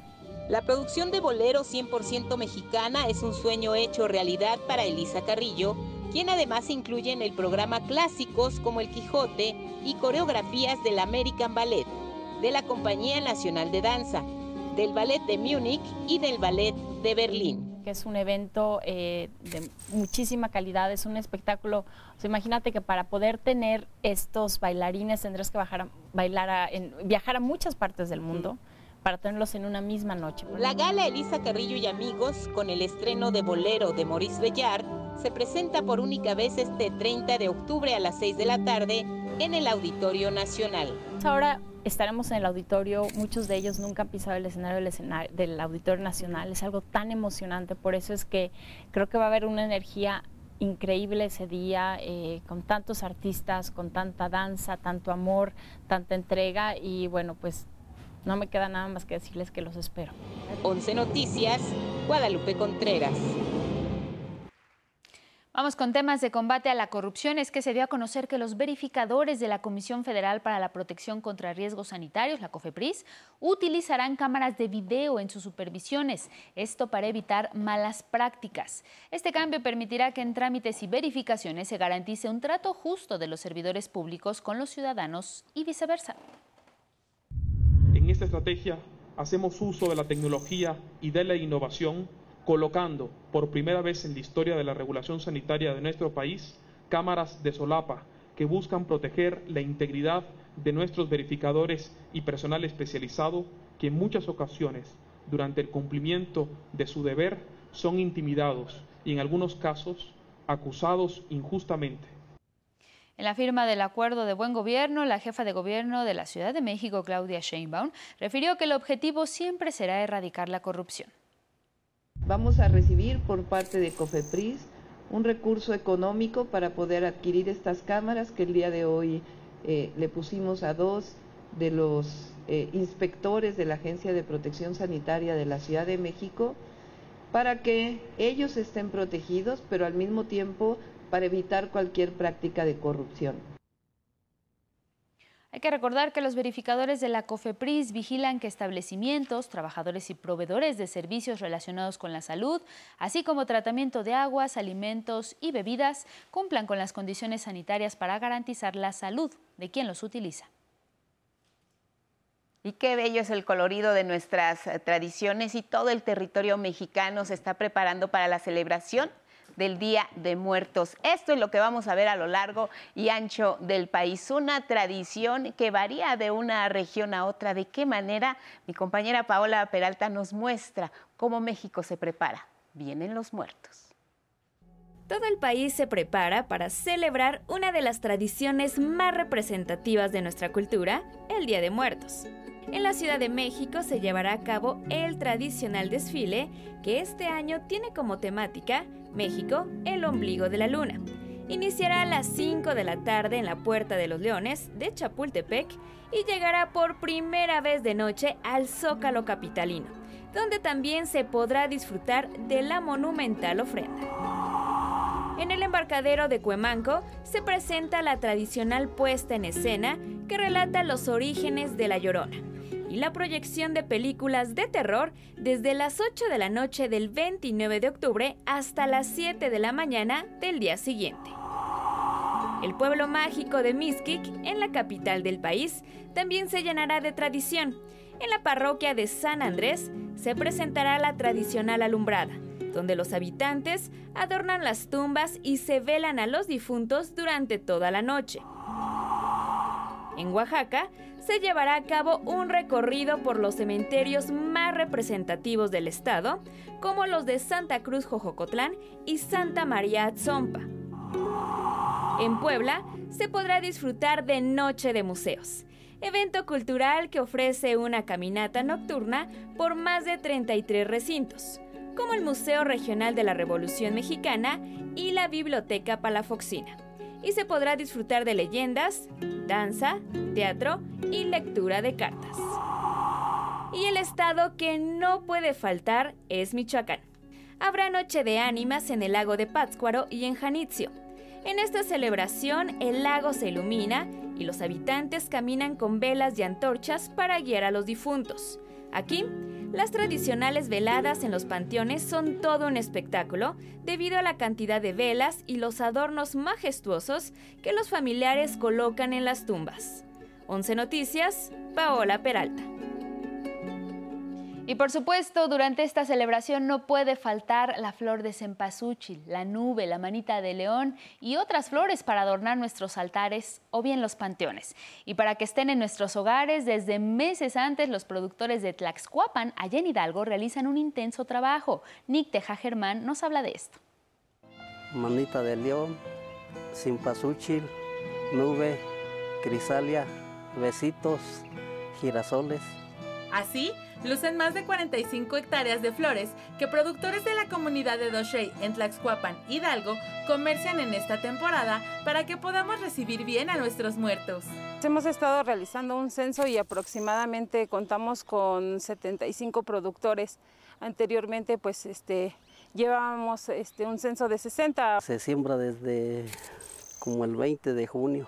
En estas tierras se trabaja todo el año sembrando alimentos como lechuga o cebolla. Podemos sembrar un cilantro, después del cilantro se siembra el maíz o frijol. Este es un trabajo que se hace en familia. Mi hermano Juan, mi hermano Eladio, mi hermano Adán, mis sobrinos. ¿Solo vienen usted y su esposo o viene más gente? De no, viene mi papá y mi mamá. En una jornada que llega a ser muy intensa. Cuando ya venimos a, sembrar a veces de la mañana hasta más tardar 3 de la tarde porque ya después el calor está bien intenso. Ahorita es este, de venir desde la mañana, desde como a las 7 hasta que se oscurece. Y a veces son las 9 o 10 de la noche y estamos cortando. Y llena de dedicación porque al principio del crecimiento no se pueden utilizar herramientas para desenyerbarlas porque en realidad desde que están en un tamaño así es de que con la mano sí es pesadito porque ya uno se agacha, se levanta. Mi mamá hasta se llega a ir acostada en el surco para ir desenyerbando así. Sí, nosotros estamos vendiendo en 80 pesos el manojo. ¿El manojo? ¿Son manojos grandes? Este, más o menos como por aquí así. Con la esperanza de llegar a las ofrendas del Día de Muertos y guiar con su aroma y sus colores a nuestros seres queridos en este viaje, el 1 y 2 de noviembre en el país. Tenemos clientes de Michoacán, Veracruz, Estado de México y pues año con año se van sumando más y nosotros esperemos que pues nos sigan visitando para que compren nuestro producto. Incluso también de Puebla han venido este, algunos compradores y pues sí, efectivamente, afortunadamente, este, pues ya contamos con, con algunas este, ventas que, se, que ya se han realizado para estos días. La comunidad de Doshey invita a todos y todas a pasar por este lugar, tomarse una foto, apoyar al campo mexicano y formar parte del Festival de la Flor este 29 y 30 de octubre, donde no solo habrá venta de flores, sino gastronomía y eventos culturales. Con imágenes de Cristian Meléndez y Eduardo Zamudio, 11 Noticias, Nicteja Germán. Hermosas las flores. Y vámonos ahora con información relacionada con nuestra casa de estudios. Les platicaba antes de la pausa, viene ya en el marco del 86 aniversario del Politécnico la Feria del Empleo y Servicio Social 2022. En el Centro Cultural Jaime Torres Bodet se ofrecen vacantes y distintos campos del conocimiento para los jóvenes que están en busca de una oportunidad. Gilberto Molina. Moisés y Adrián estudian en el Politécnico acudieron a la Feria del Empleo y Servicio Social 2022 que se inauguró en el Centro Cultural Jaime Torres Bodet. Ambos salieron con varias opciones. Hay un poquito de todo en donde elegir, sobre todo aquí en la feria, y yo encontré grandes oportunidades. Saliendo de aquí, o sea, mínimo una oportunidad de trabajo consigue, de becario, o sea, genera muchas oportunidades este tipo de eventos. La feria, enmarcada en la celebración del 86 aniversario del Politécnico, oferta cientos de plazas para estudiantes y egresados, lo mismo de empresas privadas que instituciones públicas. Vamos a contar con 150 stands de las empresas participantes en las que presentarán alrededor de 600 vacantes laborales y 13 instituciones públicas destinarán 100 espacios para presentar eh, opciones de servicio social. Y por primera ocasión se ofertan puestos de trabajo en todas las entidades donde el IPN tiene presencia. Tenemos, como ven ustedes ahí, Chihuahua, Sonora, Coahuila, Sinaloa, Guanajuato, Michoacán, Tamaulipas, Veracruz, Oaxaca y Quintana Roo. Entonces, en todos esos estados estamos eh, tenemos presencia como Politécnico. ¿Y cuáles son las carreras de mayor demanda laboral? Realmente están buscando de todo, desde el área administrativa, química, ingeniería pero están, tenemos mucho, estamos teniendo mucha demanda, mucho auge en el área de las ciencias informáticas, mecatrónica, electrónica, este tipo de ciencia de datos, ciberseguridad. Por ejemplo, hay empresas enfocadas en inteligencia artificial, blockchain, security y nube híbrida que ofrecen salarios muy competentes. Como un entry level, es alguien que apenas está iniciando, no sé, podría ser entre 20 y 30 tal vez. Algo muy atractivo es que algunas empresas no piden la fastidiosa experiencia. Nosotros estamos en búsqueda de perfil recién egresado, sin problema. Nosotros la idea es desarrollar a nuestros chicos. También se busca equilibrar la oferta de trabajo en hombres y mujeres en profesiones que solían acaparar los varones. La verdad es que sí, se me hace muy bien que vayan abriendo más este camino de la inclusión, que todavía nos falta, pero pues creo que sí se está haciendo el esfuerzo cada vez más. La octava edición de la Feria del Empleo y Servicio Social 2022 concluye este viernes a las 6 de la tarde. No te la pierdas. Con imágenes de Eduardo Casanova, 11 Noticias, Gilberto Molina.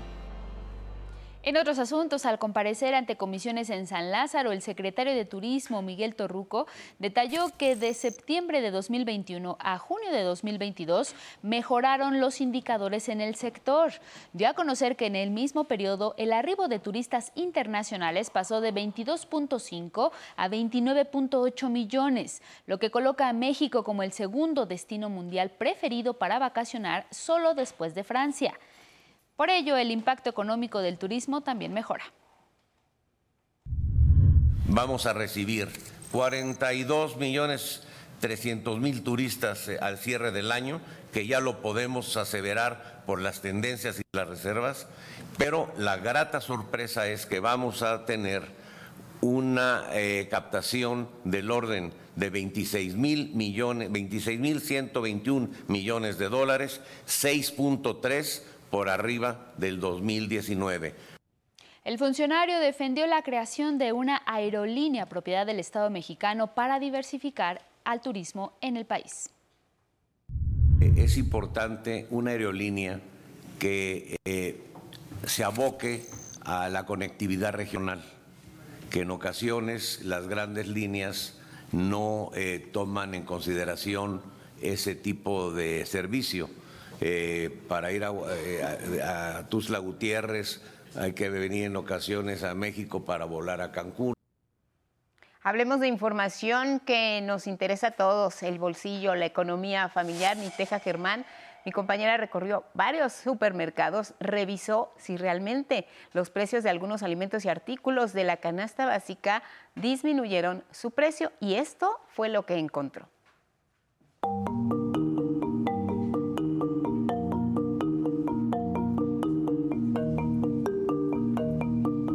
Externar su interés de que 24 de 40 productos de la canasta básica en conjunto no rebasen un costo de 1.038 pesos, el presidente Andrés Manuel López Obrador aseguró que llegó a un acuerdo con productores y distribuidores para que este tope no se rebase. Walmart, Chedraui y Soriana son algunas de las tiendas que, aseguró el presidente, se comprometieron a apoyar la economía de los hogares mexicanos. Pero, ¿están cumpliendo? El equipo del 11 hizo un recorrido y esto fue lo que encontramos se comprometieron al menos a mantener los precios. No, han incrementado. Han incrementado totalmente. ¿Qué productos son los que usted ha notado más que ha subido su precio? Uy, la canasta básica, que es el arroz, la sopa, los frijoles, el papel de baño, el shampoo. Ninguna de estas tres tiendas habría cumplido el acuerdo.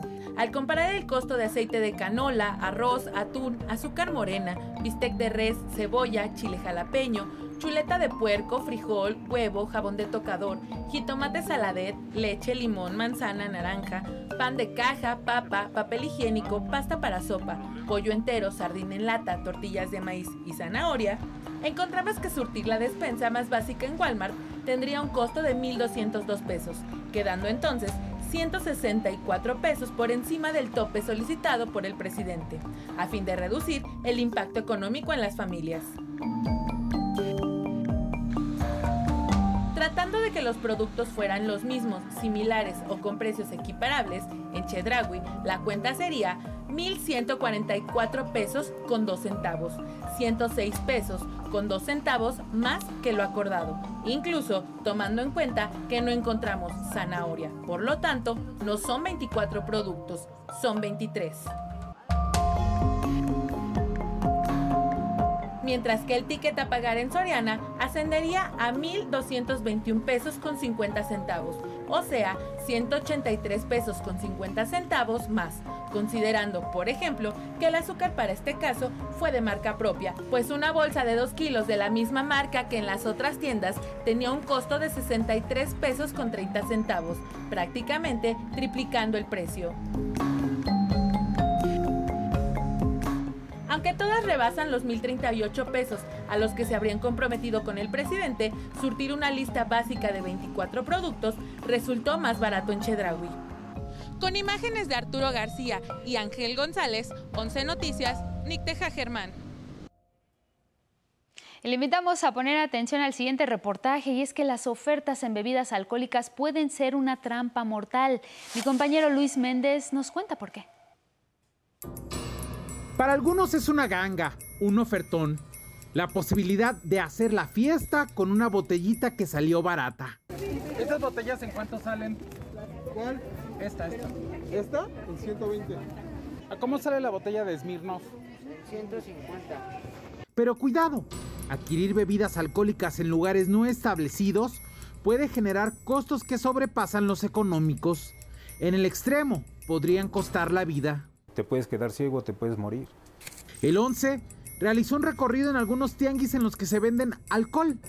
Por ejemplo, una botella que en una tienda cuesta 600 pesos, en la calle se vende en 280. ¿En cuánto sale el cuervo? ¿280? ¿Y el Matusalén?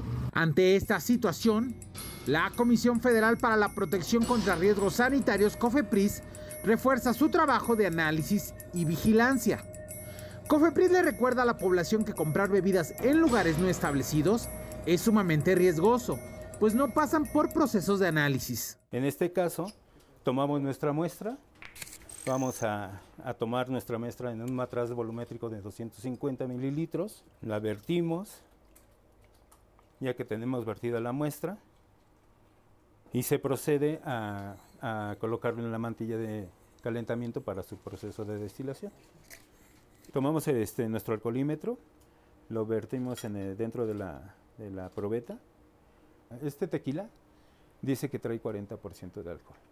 Entonces vamos a, a, corroborar si tiene exactamente eso. Y aquí tenemos un 40.5. Después, se analiza la constitución de los elementos en las bebidas. Vamos a poder identificar qué compuestos tiene. Por ejemplo, aquí podemos ver este, esta señal que está aquí es el etanol que tiene la muestra. Aquí viene etanol, aquí tiene metanol, aquí podríamos ver que no contiene metanol la muestra. Y los demás componentes que tiene los alcoholes superiores. Una muestra adulterada, como comentaba hace unos minutos, se observaría otro tipo de componentes distintos a los que estamos comúnmente identificando. Siempre que se compre una bebida, verifique que cumplan con las siguientes medidas. Por ejemplo, eh, deben de tener un domicilio y razón social de dónde es que se fabrica. Deben de tener un etiquetado de forma eh, horizontal, este, con las medidas de advertencia, por ejemplo. Y también es muy importante que todas las bebidas que no son adulteradas, por ejemplo, deben de tener un código de hacienda. Este código QR lo pueden escanear desde su celular y pueden corroborar que todos los datos que les dé este código coincidan con los que tienen las etiquetas del producto. La COFEPRIS mantiene operativos de vigilancia y en caso de detectar irregularidades lleva a cabo aseguramientos o clausura del establecimiento donde se comercialicen bebidas adulteradas. Si usted después de consumir alguna bebida alcohólica presenta dolores de cabeza del tipo punzante en extremo, vómitos, dolor abdominal, sueño excesivo, mareo, vértigo, visión borrosa o dificultad para respirar o convulsiones, se recomienda que acuda de manera inmediata a recibir atención médica, pues puede tratarse de una intoxicación por consumo de bebidas adulteradas. Con imágenes de Arturo García y Eduardo Zamudio, 11 Noticias, Luis A. Méndez. Vámonos ahora hasta Berlín, Alemania, con Juliana González, periodista de la Deutsche Welle. Hay temas con Juliana interesantes siempre y hoy sobre el revuelo que ha causado la potencial compra de una terminal del aeropuerto de Hamburgo por parte de China. Hay un debate interesante y de ello nos cuentas. Juliana, buenas tardes para ti. Muy buenos días, Guadalupe y amigos del 11. Tras la guerra de Rusia contra Ucrania y la puesta en evidencia de la dependencia europea, sobre todo alemana, del gas ruso, se ha abierto un debate sobre la necesidad de garantizar o no la autosuficiencia en materia de infraestructura crítica. En este contexto se da la discusión sobre el negocio entre el puerto alemán de Hamburgo, el segundo más grande de Europa, y la naviera estatal china Costco. Inicialmente se trataba de la compra de un poco más de un tercio de una de las terminales del puerto del que Costco es un cliente importante. Pero varios ministerios, entre esos el de Economía y Relaciones Exteriores, mostraron su rechazo a la idea. Pero otra cosa piensa el canciller Olaf Scholz, exalcalde de la ciudad de Hamburgo, quien hizo saber a través de su vocera que no ve un peligro en esta transacción. Pero para ello hubo varios ajustes y uno de ellos es que la venta se hará por un máximo del 24,9% y sin derecho a poner directivos de Costco en cargos ejecutivos del puerto. Un arreglo que sigue dejando insatisfechos a los socios de la coalición de gobierno y a los críticos, que sienten que el Partido de la Socialdemocracia no aprendió casi nada de su política frente a Rusia y que ven en este negocio un nuevo ejemplo de asimetría de las relaciones económicas, puesto que China no permite inversiones extranjeras en industrias o activos que considera críticos para su seguridad y su economía. La compra de una parte del puerto de Hamburgo, Guadalupe, por parte de China no es aislada. El gigante asiático ya tiene al menos participaciones en otros puertos clave europeos, tanto en el Mediterráneo, como por ejemplo Valencia, Marsella o Génova, como en el Atlántico y el Báltico, como Bilbao, Rotterdam o Amberes al igual que de un puñado en el norte de África. Esta compra es parte de esa estrategia china de expansión de la tercera economía exportadora más importante del mundo. La decisión del gobierno federal empodera sin duda a una empresa estatal china en un negocio altamente decisivo como es el de la logística mundial. Eso sí, queda por ver si esos beneficios de un flujo de caja para el puerto en el corto plazo que asegura además puestos de trabajo superan las desventajas en materia de seguridad en el mediano y largo plazo. Claro que sí, el tema todavía va a dar para mucho. Gracias.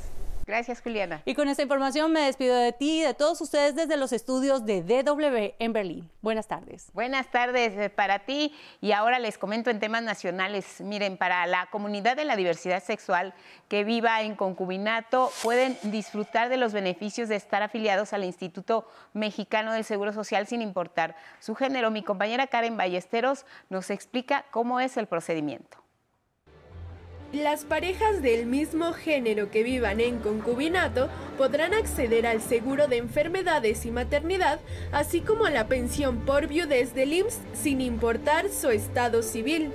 El IMSS emitió un criterio de interpretación con la finalidad de que las parejas del mismo sexo que están en una relación de concubinato tengan también acceso al seguro de enfermedades y maternidad y a la pensión por viudez independientemente de su preferencia sexual o de el estado civil. ¿Cómo podrán hacerlo? La persona asegurada y su pareja tendrán que acudir a su unidad de medicina familiar a manifestar que han tenido una relación de concubinato superior a los 5 años.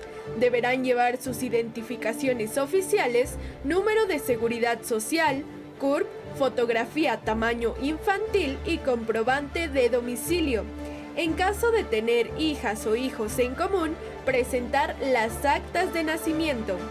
Para evitar confusiones, el IMSS aclaró que estos son los mismos requisitos que se solicitan a las parejas heterosexuales, que también están en concubinato y desean acceder a las mismas prestaciones.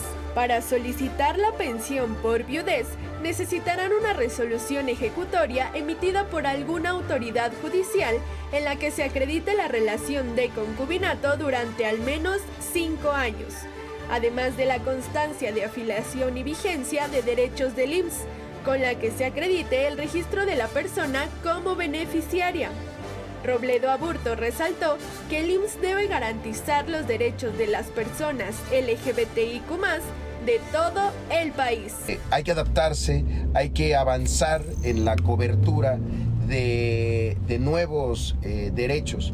Eh, nunca, nunca es tarde para, para hacerlo y por eso creo que este es un gran paso para el Instituto Mexicano del Seguro Social que debe de llegar a todo el país. 11 Noticias, Karen Ballesteros.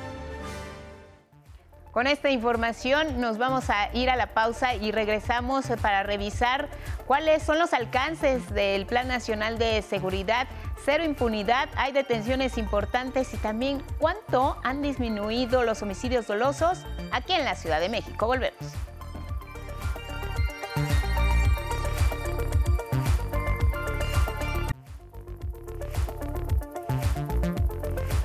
Continuamos con ustedes, son las 8 en el centro del país. Tras el informe de la sección Cero Impunidad ofrecido por el Gobierno de México este jueves, el subsecretario de Seguridad y Protección Ciudadana, Ricardo Mejía Verdeja, informó sobre varias detenciones importantes y avances también en la Procuración de Justicia. Más detalles.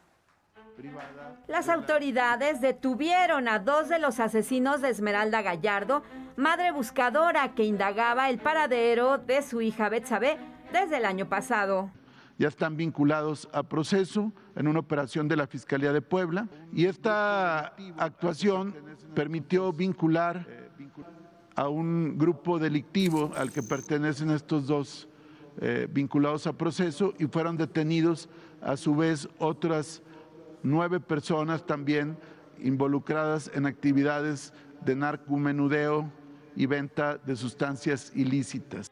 En el caso del homicidio de la periodista María Guadalupe Lourdes Maldonado, registrado en Baja California, el subsecretario de Seguridad Pública del Gobierno de México, Ricardo Mejía, informó que se dictó sentencia a los involucrados. Fueron sentenciados Eric Eduardo N. a 20 años, Kevin N. a 20 años y Guillermo N., presunto autor material, a 24 años. La periodista asesinada el pasado 23 de enero se convirtió en la cuarta activista asesinada desde 2021. En el caso del asesinato de Salvador Llamas Urbina, consejero nacional de Morena, ocurrido en Puerto Vallarta, se reportó que se investiga a ocho personas involucradas.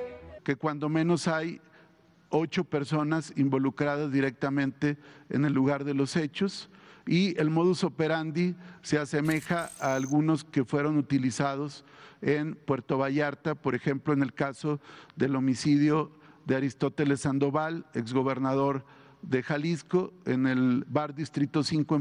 En torno a la masacre de San Miguel Totolapan, en la que 21 personas fueron asesinadas, las autoridades realizan cateos de inmuebles en Guerrero, presuntamente propiedad de líderes de la familia michoacana.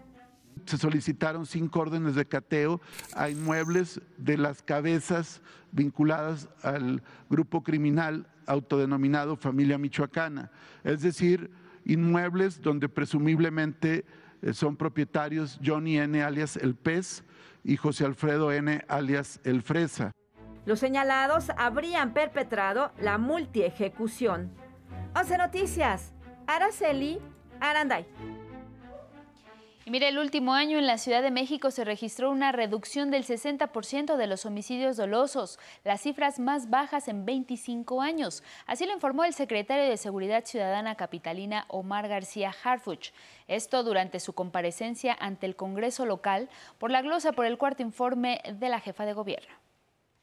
Entre diciembre del 2018 y septiembre del 2022, el delito de homicidio doloso registra una disminución de casi 60% y se encuentra en su nivel más bajo desde el año 1997 con un promedio diario mensual de 1.9 homicidios. Entre los principales avances destacó la detención de 118 objetivos prioritarios, la reducción en casi 50% de los delitos de alto impacto y el aseguramiento de más de 4.000 toneladas de cocaína, que es equivalente a más de mil millones de pesos. Las bancadas de todos los grupos parlamentarios reconocieron su labor. Tras los aplausos, hubo quienes propusieron a García Harfuch entre los precandidatos al gobierno capitalino en 2024. No tengo la duda que ellos también basarían en usted una creación de un nuevo superhéroe que podría nombrarlo Harfush, el guardián de la ciudad. Si también tomáramos el ejemplo de que Batman, ese Batman, ese superhéroe, que regresó la tranquilidad a los habitantes de la ciudad gótica, por lo que después esas mismas personas pedían a gritos que Batman se convirtiera en el alcalde de esa ciudad, sin duda en la policía hay muy buenos elementos y esto es un ejemplo de ello. Un acto incluso de heroísmo. Miren, les voy a platicar. Un policía en bicicleta evita el asalto a un automovilista en calles de la demarcación Benito Juárez. 26 años de edad, poca experiencia, pero mucho valor y responsabilidad para cuidar a un ciudadano. La historia. Él solo contra seis delincuentes y está aquí para contarlo. También hay policías buenos y dispuestos a entregar su vida para salvaguardar los bienes de la población. Fue una, este, como un muro que tenía el momento, ¿no? Para yo tratar de, defenderme cuando ellos me reciben a tiros. Era lo único que tenía por el momento. El elemento de la policía bancaria e industrial, a quien así llamaremos para cuidar su identidad, platicó con 11 Noticias y dijo sentirse contento por haber evitado el robo de un automóvil. Integrante de la Secretaría de Seguridad Ciudadana, daba rondines de prevención en la demarcación Benito Juárez, en la Ciudad de México cuando se percató de un intento de robo de automóvil sobre la calle Leonardo da Vinci. El video de la acción se hizo viral, pues el policía de 26 años llegó a toda velocidad en la bicicleta que tiene asignada como vehículo y la lanzó al enfrentar a los delincuentes, que lo recibieron a balazos. Les fundé mi arma y este, tiré cuatro, cuatro tiros. En ese momento cuando se dan cuenta, pues empiezan los demás compañeros que venían con el sujeto, que venían con él, imagino, muñadamente, como unos seis. Entonces dan a la fuga sobre el periférico. Luego de que el policía hizo huir a los asaltantes, la víctima agradeció el apoyo. Le digo a la víctima, ¿te puedes orillar de favor? Lo único que me dice, gracias Poli, me has salvado. Me dice, me dio un, ahora sí que un like, ¿no? Gracias y se retiró. Regularmente la policía bancaria no está en las calles, resguarda establecimientos. Pero ese día, este elemento estaba en un operativo especial. Pues mis papás estaban, este, al momento, pues sí, este, ellos tristes a la vez, ¿no? Y mi mamá, pues igual triste, mi papá también. Mis hermanos, pues a la vez igual tristes, pero dice, eres muy valiente, hermano, mis hermanos. Y mamá, eres muy valiente, hijo. Papá igual, eres muy valiente. Pero arriesgaste mucho, dice seis sujetos contra ti solo, imagínate. Pero trataste, dice mamá, trataste de que no lo robaran a esa persona, ¿no? Hiciste buen trabajo, dice. Con imágenes de Christopher Dávila, 11 Noticias, Cecilia Nava. Y mire, avanza positivamente la lucha contra el narcotráfico y la procuración de justicia. Elementos de la Armada de México adscritos a la 18 Zona Naval de Santa Cruz Huatulco, en Oaxaca, aseguraron aproximadamente 1.055 kilogramos de presunto clorhidrato de cocaína y una embarcación con 18 bidones de combustible. Ambas acciones contra la delincuencia organizada fueron encabezados por el personal naval de la Secretaría de Marina, quien además logró la detención de tres presuntos involucrados. Y para garantizar que al menos dos millones de estudiantes eh, de nivel bachillerato entren con mayor facilidad a la educación superior y así continúen con sus estudios, las subsecretarías de Educación Media Superior y de Educación Superior de la SEP anunciaron el taller de orientación vocacional Planeando Mi Yo del Futuro para que las y los jóvenes decidan cuál será su desarrollo profesional. La inscripción a este taller puede hacerse a través del portal oficial. Al respecto, el subsecretario de Educación Media Superior, Juan Pablo Arroyo, señaló que este tipo de estrategias benefician a las y los jóvenes que están construyendo los cimientos para su vida profesional. El subsecretario de Educación Superior, Luciano Concheiro Borges, dijo a su vez que la estrategia obedece a contrarrestar la geografía de la desigualdad en algunas partes del país. El Instituto Politécnico Nacional se mantiene a la vanguardia en la preparación de su personal docente y gracias a su trayectoria destacable, maestras y maestros de esta institución fueron reconocidos por su trabajo. Los detalles. En el auditorio Alejo Peralta sobraron razones para gritar el emotivo Huelum. 349 profesores de diversas escuelas del Instituto Politécnico Nacional recibieron constancias de nuevas plazas algunas por recuperación de docentes fallecidos o jubilados, reasignación o simplificación administrativa. El director del IPN, doctor Arturo Reyes Sandoval, resaltó que a diferencia de otros procesos de concurso de plazas, este año se hizo un esfuerzo mayor para no otorgar solo 20, sino más puestos que den certeza a los profesores. Legado que quiere dejar su administración. Sí quisimos hacer un cambio y pasar de esas 20 plazas que se estaban asignando ahora a 350. Eso yo creo que es un cambio muy grande y es algo que queremos dejar aquí en el Politécnico. Las y los beneficiarios consideraron esta reasignación como un reconocimiento justo a sus años de servicio. La maestra Polita, por ejemplo, con casi cuatro décadas de labor, por fin tiene la plaza más alta y de tiempo completo.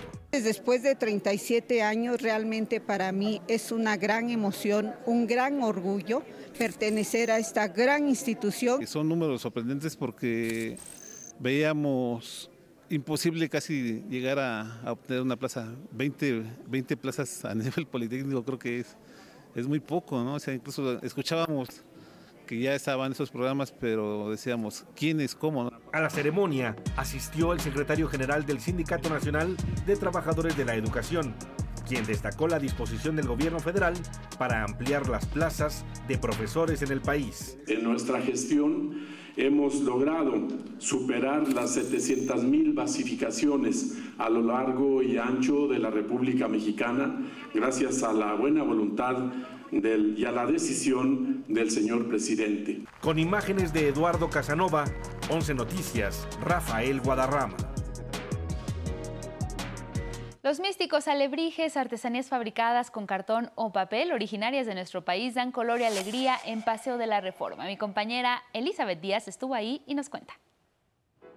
Atentos como siempre a los tiempos y tras dos años de pandemia, salieron nuevamente a las calles de la Ciudad de México estas monumentales obras de arte, criaturas místicas, emanadas de la creatividad e imaginación de artesanos mexicanos que mantienen viva nuestra cultura popular, nuestros alebrijes.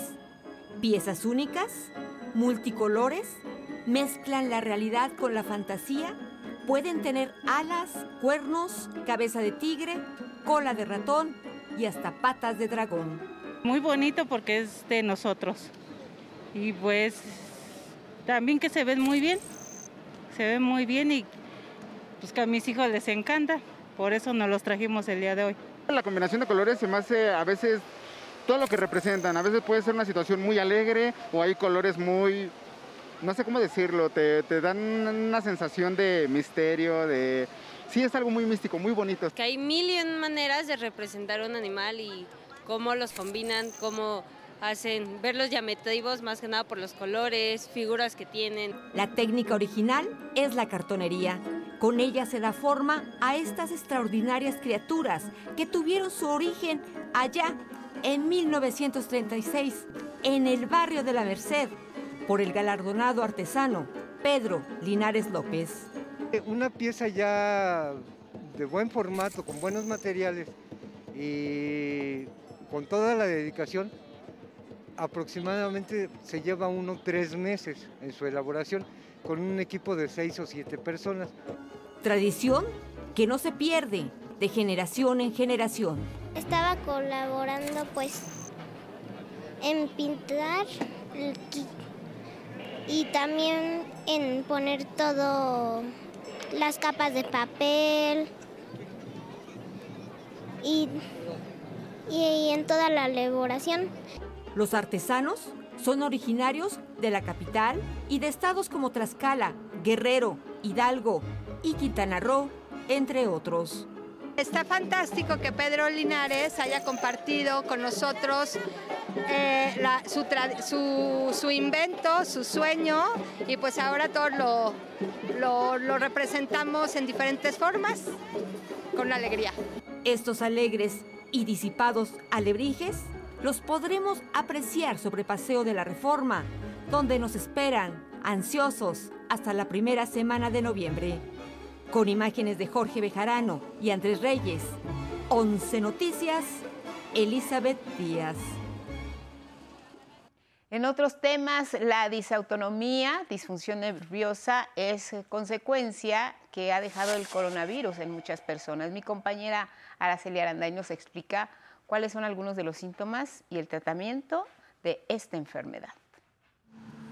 El paso del coronavirus por el cuerpo puede dejar como secuela una enfermedad rara, clasificada por los expertos como disautonomía.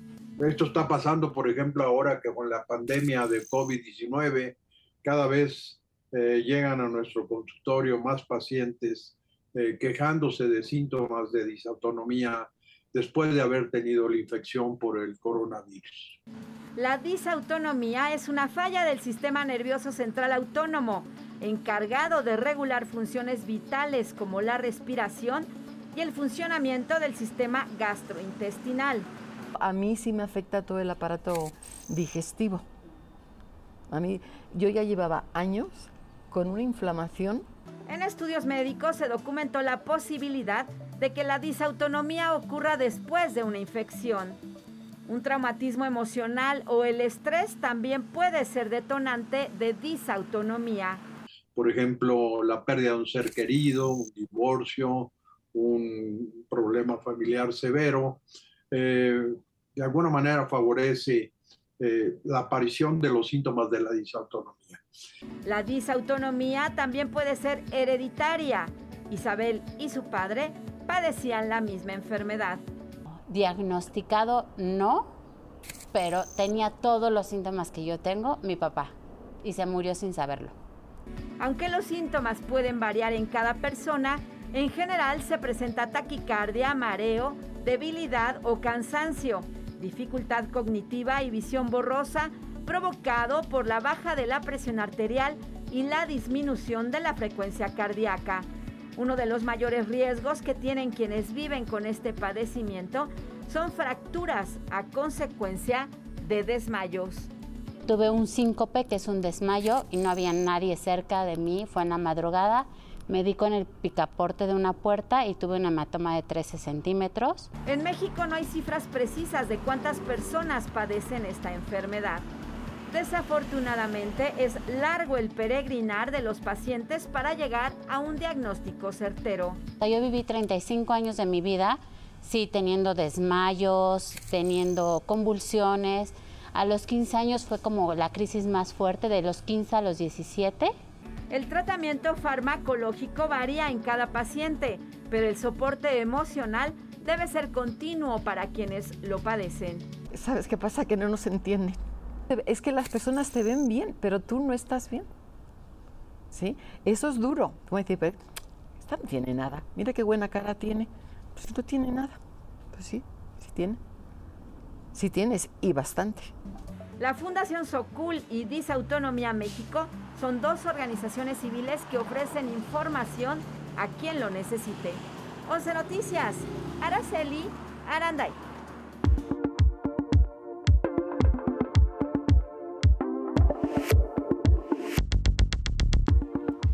Retomamos información internacional. El Consejo de Seguridad de la ONU aprobó por unanimidad ampliar un año la misión de verificación del acuerdo de paz en Colombia hasta el 31 de octubre de 2023.